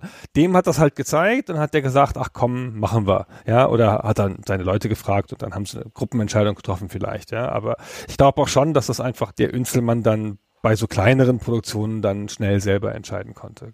Und dann ist er da rein und hat quasi einfach an der Tür, wie so ein Staubsaugervertreter, hat er seinen Hanse verkauft an die Areola Soft.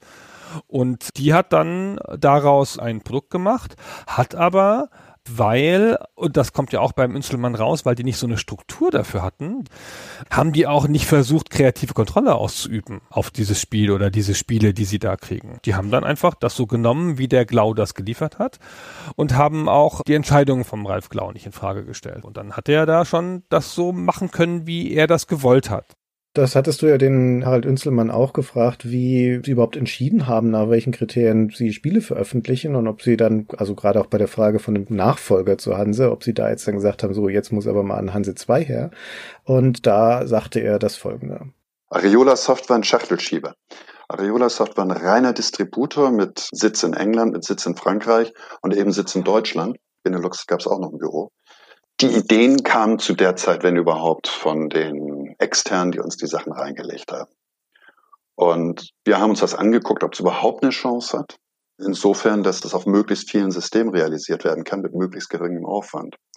Wenn wir ungefähr eine Chance gesehen haben, das waren dann eben die Geschäftsführung, das Marketing und ich von der technischen Seite, da wurde das Ding durchproduziert. Das heißt, es wurde entschieden, welche Systeme sollen realisiert werden, Vervielfältigung, Verpackung erstellen, Machen wir Werbung? Machen wir keine Werbung?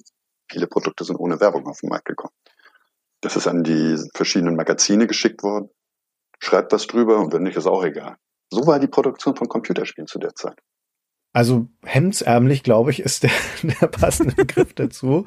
Wir sind hier in der Anfangszeit der Computerspieleindustrie in Deutschland und so wurden halt damals die Entscheidungen getroffen.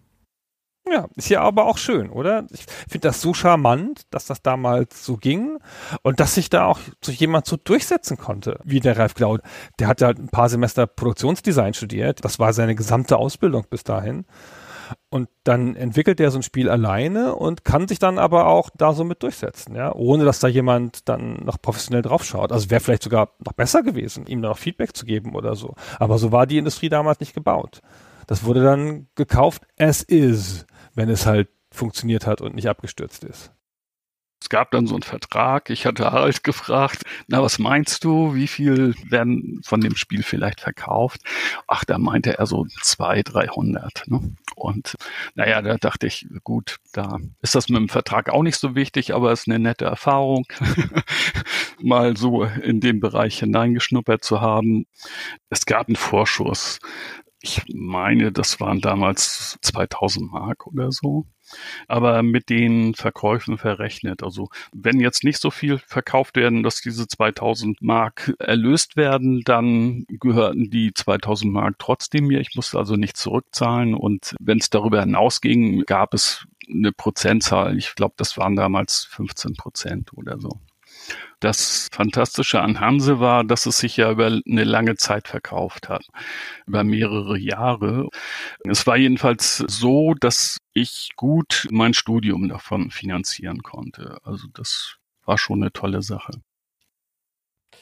Ja, und dann war also das Hanse in der Welt, das erste Werk von Ralf Klauer, 1986 kam das raus, war auch ein Erfolg, also insbesondere auch ein Publikumserfolg, nicht unbedingt ein Kritikerfolg, aber beim Publikum kam es gut an. Und Ralf Glau arbeitete dann am nächsten Spiel. Das Vermeer kam ja dann ein Jahr später raus, das Vermeer, hatte aber für ihn eine längere gedankliche Vorlaufzeit. Da können wir auch noch mal einen Ausschnitt einspielen. Da erzählt Ralf, was der Ursprung, der Urgedanke war, wie er zu Vermeer gekommen ist. Ich hatte in einem Antiquariat ein Buch gefunden, was mich interessierte. Wie liest man die Termingeschäfte in den Zeitungen?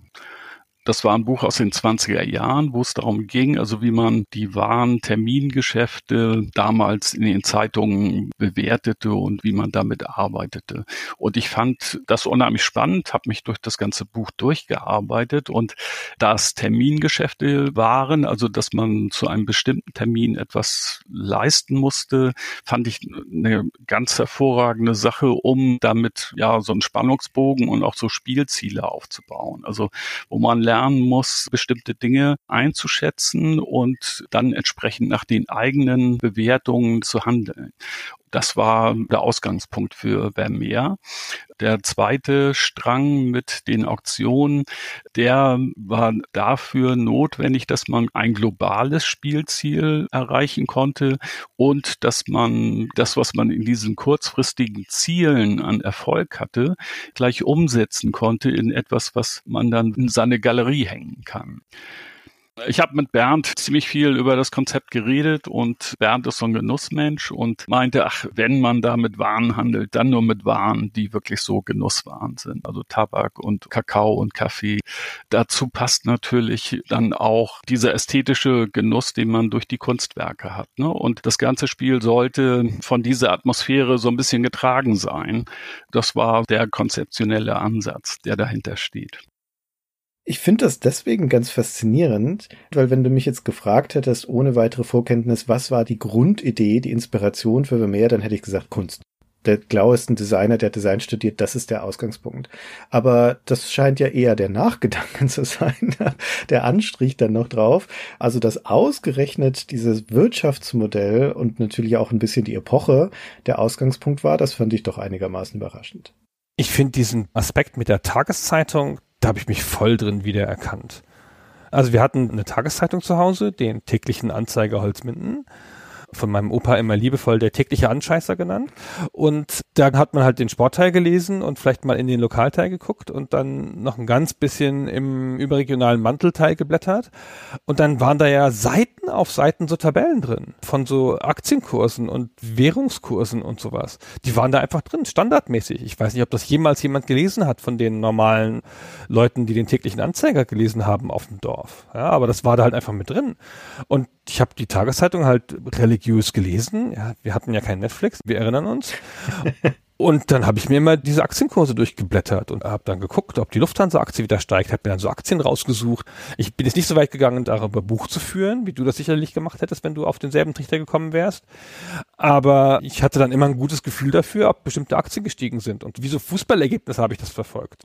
Und ich kann mir ganz genau vorstellen, dass kleine Jungen einer bestimmten Wesensart da dann eine Grundfaszination für eine bestimmte Sache entwickeln, die sich dann hinterher daran niedersteckt, wie man ein Spiel macht.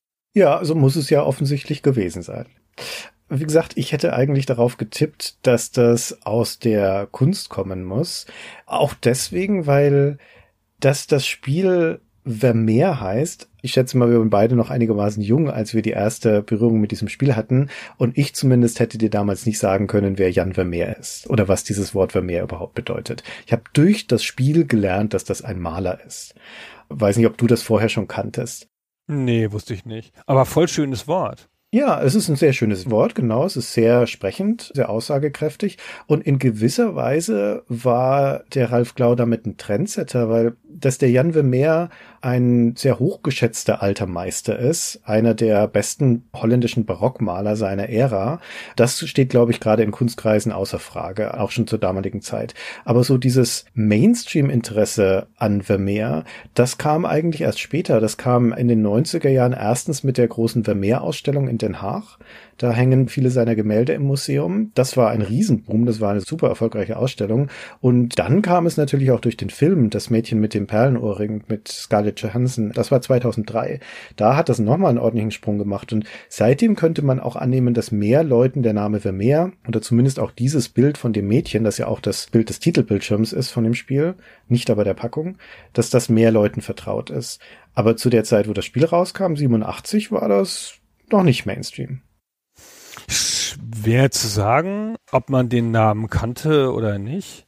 Ich glaube, man kannte schon die großen niederländischen Maler, Van Gogh, Rembrandt und der andere, Rubens, Bruegel.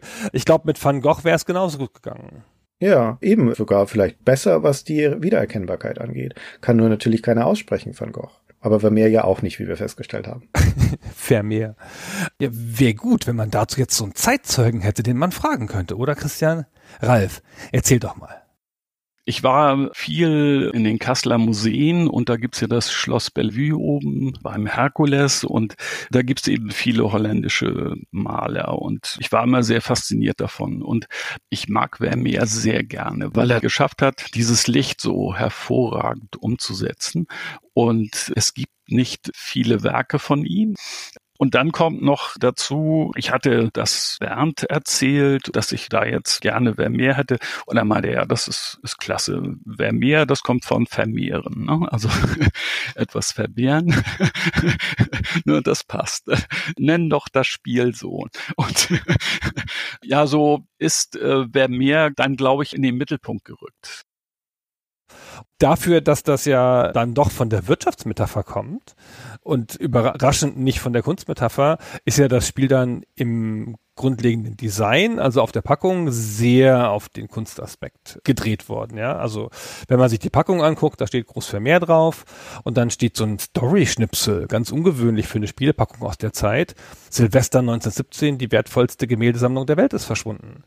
Und dann ist da so eine Art Collage von einer finsteren Gestalt, die ein Bild in den Händen hält. Offenkundig ein Betrüger, sieht man sofort. Schwarzer Schnurrbart, Betrüger. Dann ein Auktionator, eine Börse und eine Plantage auf einer stilisierten Weltkugel. Also ein sensationelles Titelbild, finde ich. Das auch schon super viel über das Spiel aussagt und das mir super viel vermittelt darüber, was das Spiel sein könnte. Eine sehr gute Fantasie. Wir sprechen ja oft über Spielepackungen und ganz oft zeigen die ja nicht mal ansatzweise das, was man erwarten kann. Und hier habe ich ein gutes Gefühl, aber es sieht auch aus wie eine Brettspielpackung, finde ich. Ja, wobei die Breitenwirksamkeit und die Faszination von dem Spiel in der Zeit kommt nicht durch die Packung, weil der größte Teil der Spieler die niemals gesehen hat. Ja, genau. Also das kommt schon aus dem Spiel heraus und da sind die Bilder ja nicht unbedingt von Anfang an im Mittelpunkt, da musst du ja erstmal überhaupt zu einer Aktion hin, um das erste Mal ein Bild zu sehen. Also da würde ich eher sagen, ist so dieser Weltreisen-Gedanke vielleicht das, was zumindest einen als erstes anspringt. Sie kommen für die Weltreise, sie bleiben für die Bilder. So würde ich das sagen, weil die Faszinationskraft von den Bildern ist schon stark. Ja, das stimmt, aber ich finde, die Packung ist erstaunlich sprechend für die Zeit und auch gut designt und cool. Ja, sie ist cool, genau. Sie sieht nicht aus wie eine Wirtschaftssimulation, sie sieht aus wie so ein Krimispiel oder sowas. Genau, wie Carmen San Diego. aber der wichtigste Satz auf der Packung ist in Deutsch, auch auf dem Bildschirm. ja, wie cool mit dieser Einschränkung noch. Ich meine, wir sind in dem Jahr 87, ja. Da gibt's nicht so viele deutsche Spiele wie heute und auch nicht so viele deutsche Spiele, die dann auch noch auf dem Bildschirm deutsch sind. Und ich glaube ja, dass das ein Teil des Erfolges dieser deutschen Wirtschaftssimulationen ist, dass auf diesen Raubkopiesammlungen, die du gekriegt hast, waren halt viele englischsprachige Spiele bei. Stimmt, guter Punkt. Ja, also 90 Prozent, möchte ich sagen. Und da hast du dich mal wirklich gefreut, gerade wenn ein komplexeres Spiel dann auch mal auf Deutsch war. Und die sind dir dann auch einfach anders im Gedächtnis geblieben, auch wenn du die Packung vielleicht nicht kanntest. Ich glaube schon, dass das ein spezifisch deutsches Phänomen ist, dass es die deutsche Seele trifft, diese Wirtschaftssimulation zu spielen. Aber es liegt auch, glaube ich, einfach dran, was verfügbar war hier und was wir auf Deutsch spielen konnten zu einer bestimmten Zeit, was uns geprägt hat. Okay, wie ging's denn dann weiter mit Halfglau und Vermeer? Also, wie gesagt, er hat Hanse gemacht, er hat Vermeer rausgebracht. Das kamen dann erstmal die ganzen Portierungen von Vermeer und da ist der zweite Schwung sozusagen, also die Versionen dann für ST, Amiga PC, die sind auch nochmal aufgewertet. Die haben diese grafischen Elemente, die Amiga-Fassung und die ST-Fassung haben diese coole Galerie. Das ist eine Art Bilderwand, wo du ein paar von deinen Gemälden aufhängen kannst. So als würdest du die richtig an die Wand von deiner Wohnung oder deiner Galerie hängen. Naja, fünf, ne? Ja, also da passen jetzt nicht so viele hin, das stimmt. Aber es hat so eine gewisse Interaktivität, dass man mit den Bildern auch mehr machen kann, als sie einfach nur in einem Menü zu haben. Das ist auch wiederum wirkmächtig, finde ich. Hat mir immer gut gefallen. Und es gibt ein paar kleinere Änderungen, mehr Zufallsereignisse und so weiter. Haben wir ja schon überwiegend beschrieben. Und dann folgt 1987 das dritte Spiel in dieser klassischen Glau-Trilogie, nämlich Yuppies Revenge. Das ist dann eine Entwicklung auf dem Atari ST schon. Da ist also der Schneider dann abserviert. Und das ist jetzt ein Ölspiel im Wesentlichen. Also da spielst du so einen Yuppie, so einen Young Urban Professional, hat so einen leicht parodistischen Einschlag und versuchst dein Geld im internationalen Ölmarkt zu machen. Genau, das kommt ein bisschen unglücklich vom Zeitpunkt, nämlich kurz hinter Oil Imperium. Vor Oil Imperium. Vor, kurz vor Oil Imperium. Aber Oil Imperium war schon bekannt zu dem Zeitpunkt, oder? Es gab schon Previews zu oder so.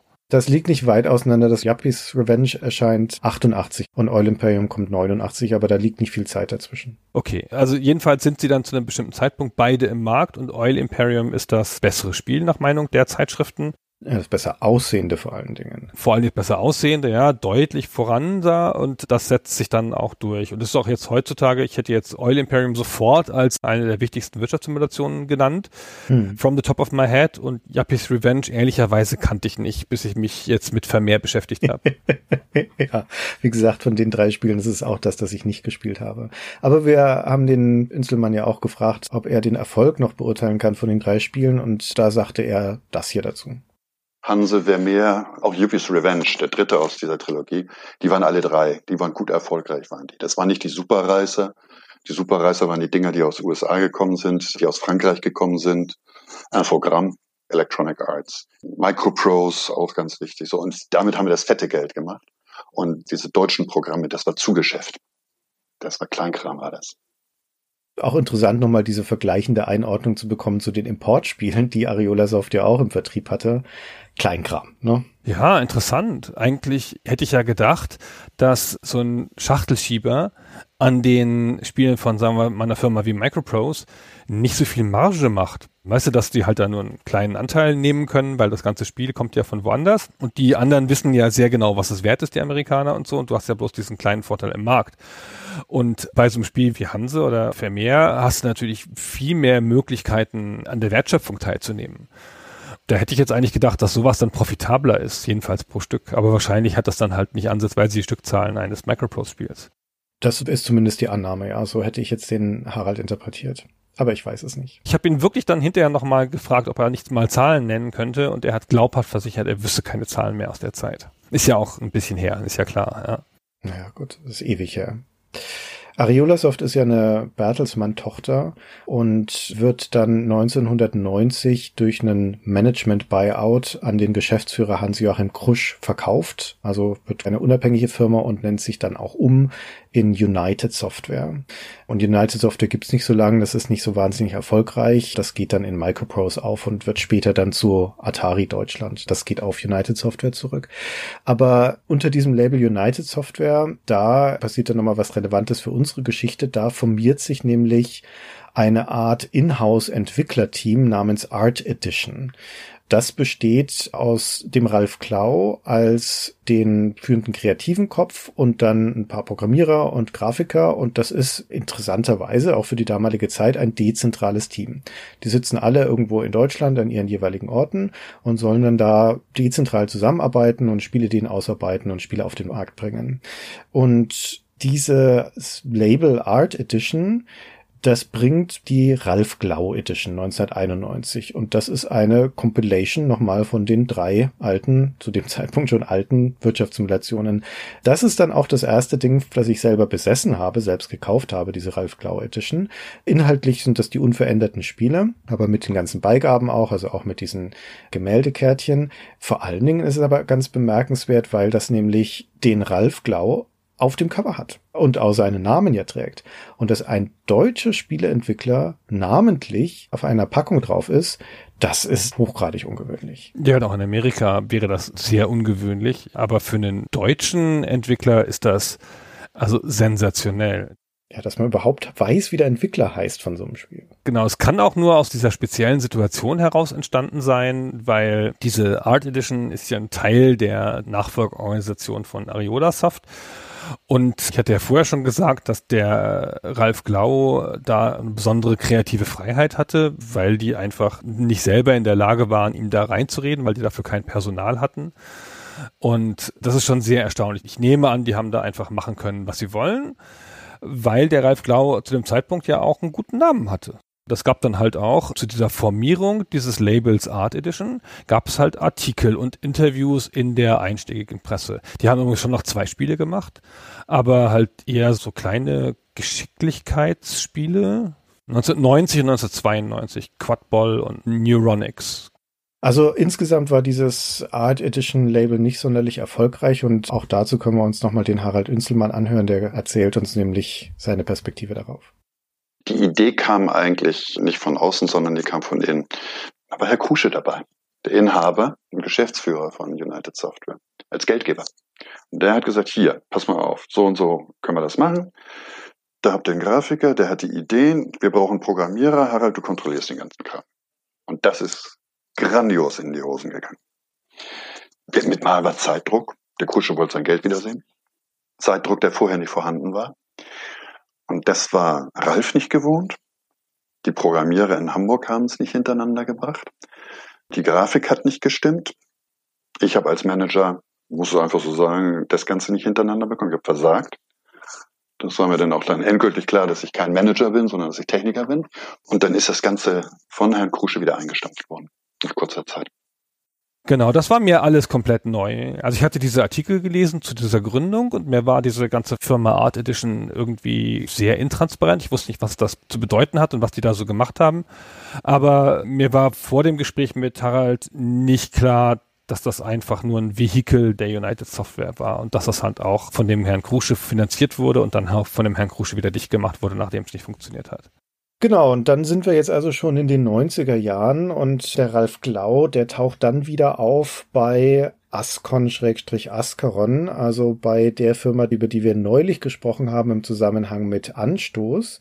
Die sind ja durch ihren Patrizier bekannt geworden und waren da also schon ein bisschen gebucht auf diese historischen Wirtschaftssimulationen. Und der Patrizier ist ja eigentlich einfach eine riesengroße Hommage, eine Neuauflage von Hanse. Und deswegen ist es eigentlich ziemlich folgerichtig, dass Ascon dann auch den Ralf Glau anheuert, um für sie weitere Wirtschaftssimulationen zu machen. Und der ist dort beteiligt beteiligt an dem Remake der Neuauflage von Hanse, das heißt Hanse die Expedition und sein neues Magnum Epos, das er dann aber für Ascaron entwickelt ist, Elisabeth die Erste.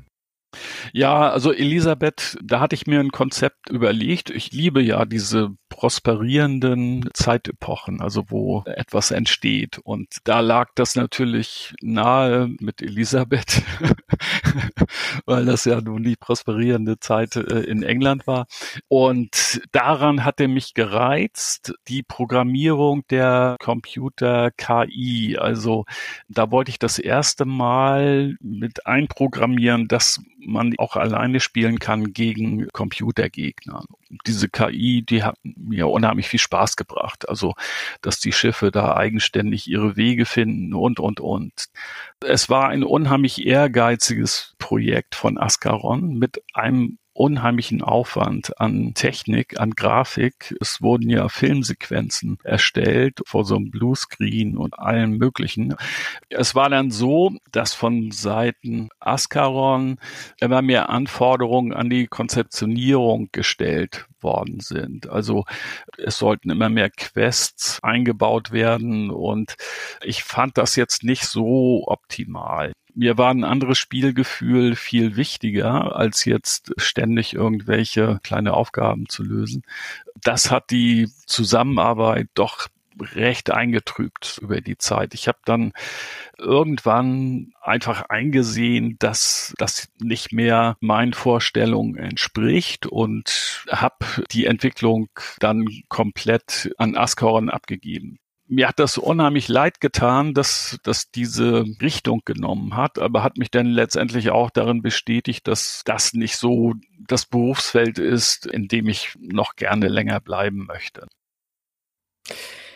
Damit nimmt dann die Ära Ralf Glau ihr Ende, also zumindest die Ära Ralf Glau als Spieleentwickler, aber seine Spiele nicht. Damit geht es noch weiter, vor allem das Spiel, über das wir heute primär sprechen, nämlich Vermeer, denn das nächste Spiel von Ascaron ist eine Neuauflage von eben diesem Vermeer. Das heißt Vermeer, die Kunst zu erben, und da ist allerdings nicht der Ralf Glau federführend, sondern hier haben wir wieder einen alten Bekannten für Stay Forever Hörer, nämlich den Gerald Köhler.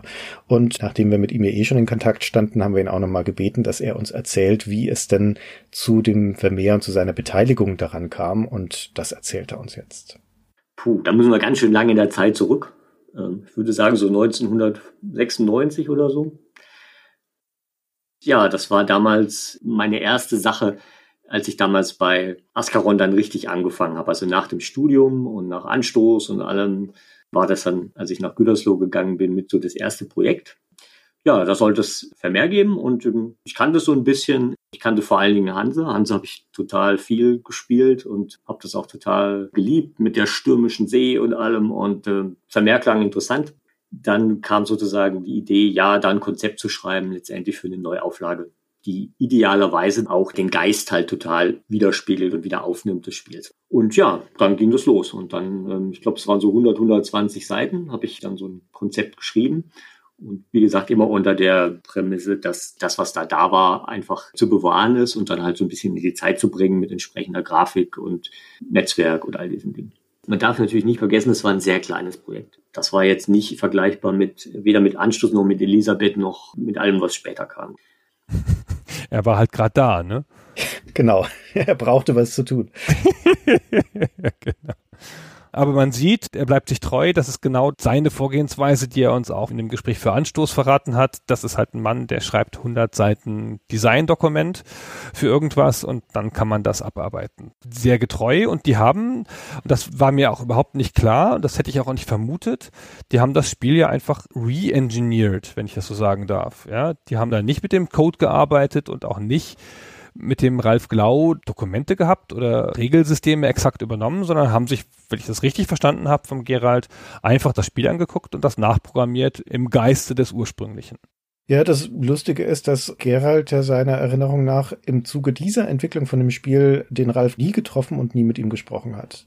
Also ich habe Ralf Glau schon mal getroffen. Ich erinnere mich, das war damals, ich glaube, noch vor meiner Ascaron-Zeit.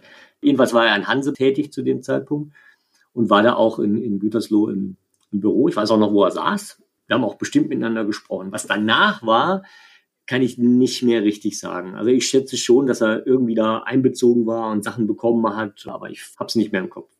Also, das ist schon ein bisschen bizarr, dass an einem Spiel, das ja offensichtlich dieses, ja, man muss sagen, ein Remake ist. Wir sind ja hier zehn Jahre nach dem Original 1997 erscheint Vermeer, die Kunst zu erben.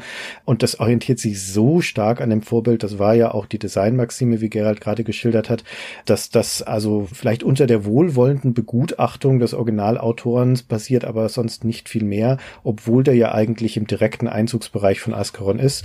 Das finde ich einigermaßen erstaunlich. Ich habe den Eindruck, dann ist die Zusammenarbeit von Ralf und Ascaron einfach geendet mit dem Elisabeth und danach war es dann halt vorbei. Und sie hatten aber die Rechte an Vermeer schon gekauft und dann gab es dann nur noch eine ganz kurze Übergangsphase, in der der Ralf Klau noch da war. Das ist gut möglich, dass das so war, genau. Aber wie du schon sagtest, sie hatten die Rechte, sie haben dieses Vermeer die Kunst zu erben rausgebracht. Das war dem Vernehmen nach auch ein erfolgreiches Spiel für Ascaron, orientiert sich sehr stark am Vorbild. Also das ist im Prinzip das gleiche Spiel in modernerer Grafik mit ein paar zusätzlichen Features. Man kann jetzt auf Pferderennen wetten und solche Dinge. Und Ascaron bringt dann aber nochmal sieben Jahre später noch ein weiteres Vermeer raus. Das heißt dann einfach Vermeer 2. Da sind wir im Jahr 2004 und das ist ja eigentlich nochmal ein Remake von der ganzen Geschichte. Ist auch wieder nur eher kosmetische Korrekturen, ein paar mehr Spielfeatures. Es gibt eine Ware mehr, Seide und sowas. Aber im Endeffekt ist es halt auch nochmal eine Variante des gleichen Spiels. Spiels. Sie haben das noch gemolken. Der Gerald beschreibt das ja auch als ein Longseller, die Kunst zu erben. Also das hat wohl gut funktioniert, insbesondere natürlich in einem Portfolio wie dem von Ascaron, die ja damals dann die Experten da auch waren mit Patricia und dem Hanse-Spiel vorher und so für diese Art Genre. Und ich glaube, unter der Marke Ascaron hat das gut gepasst. Und dann haben sie da wohl auch richtig Geld mitgemacht, so noch.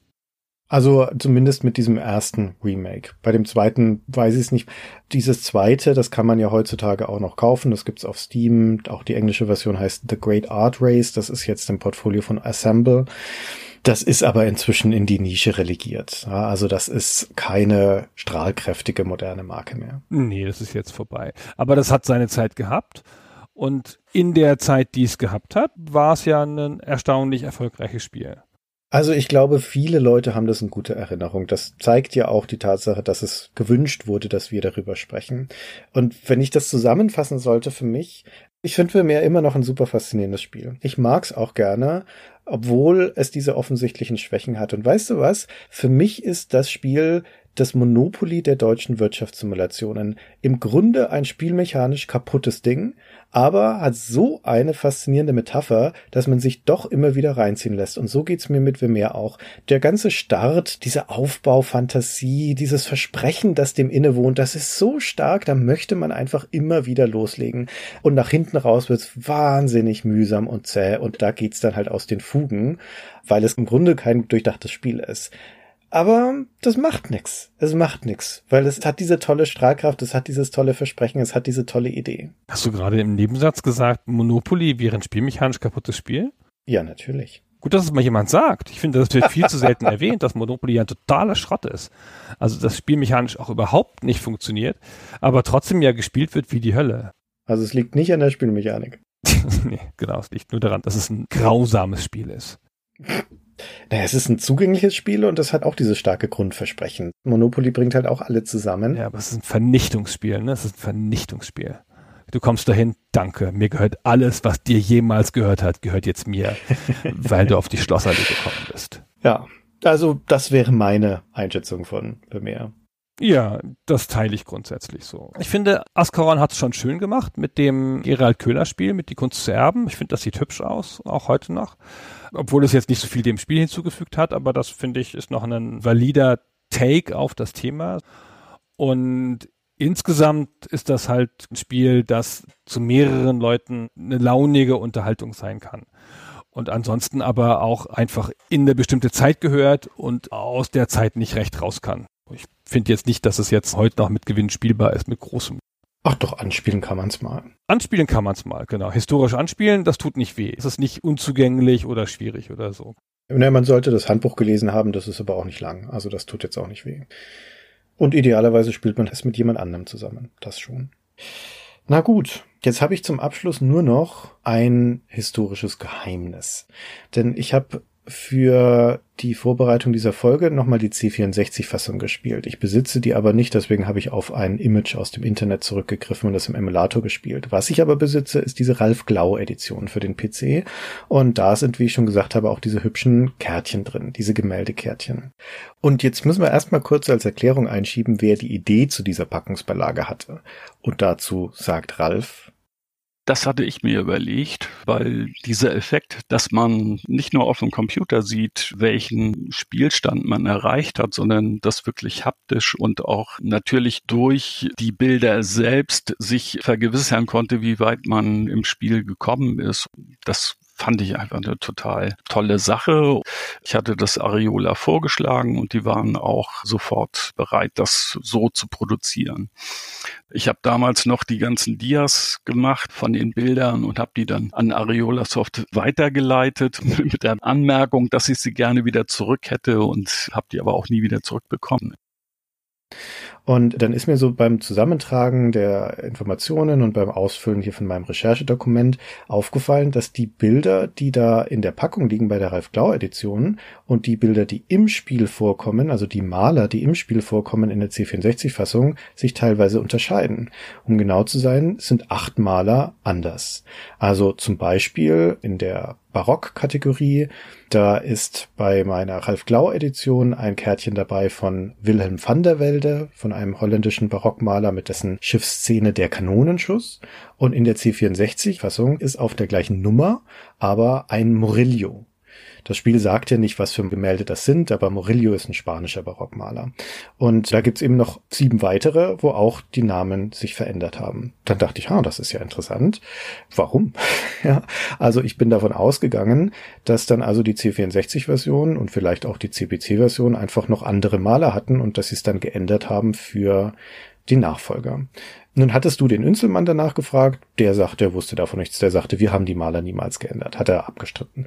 Dann habe ich mal meine ganzen Sammlerkollegen gefragt, die die Vermeers ja reihenweise bei sich in den Regalen stehen haben und habe gesagt, sie sollen mal nachgucken, ob da andere Kärtchen drin liegen. Müsste ja dann so sein. Und die haben nachgeguckt und haben alle gesagt, nee, das sind die gleichen Kärtchen, die gleichen Maler wie in den späteren Versionen und wie auch in meiner Ralf Glau Edition. Und dann habe ich mir alle verfügbaren Images aus dem Internet runtergezogen und ein netter Sammlerkollege liebe Grüße Andreas, hat mir auch noch welche geschickt.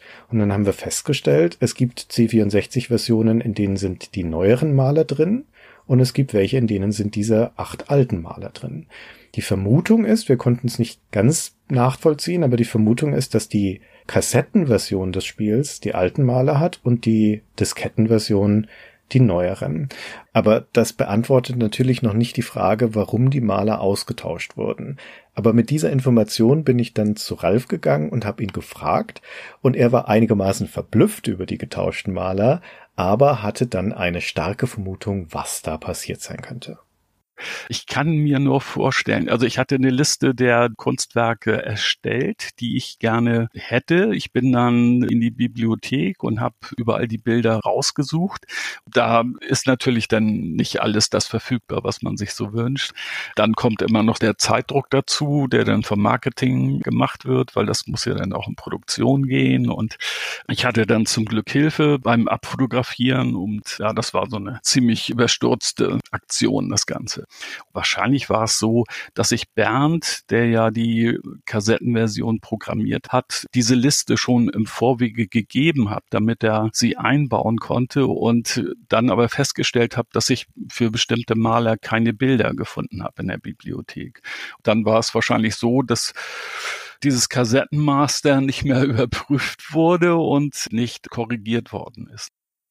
Also anders kann ich es mir nicht erklären. Also das ist ja echt skurril. Crazy. So. Na gut, Christian. Das war's jetzt aber. Dann haben wir's. Vielen Dank für das Geheimnis. Vielen Dank euch fürs Zuhören und bis zum nächsten Mal. Bis dann. Tschüss.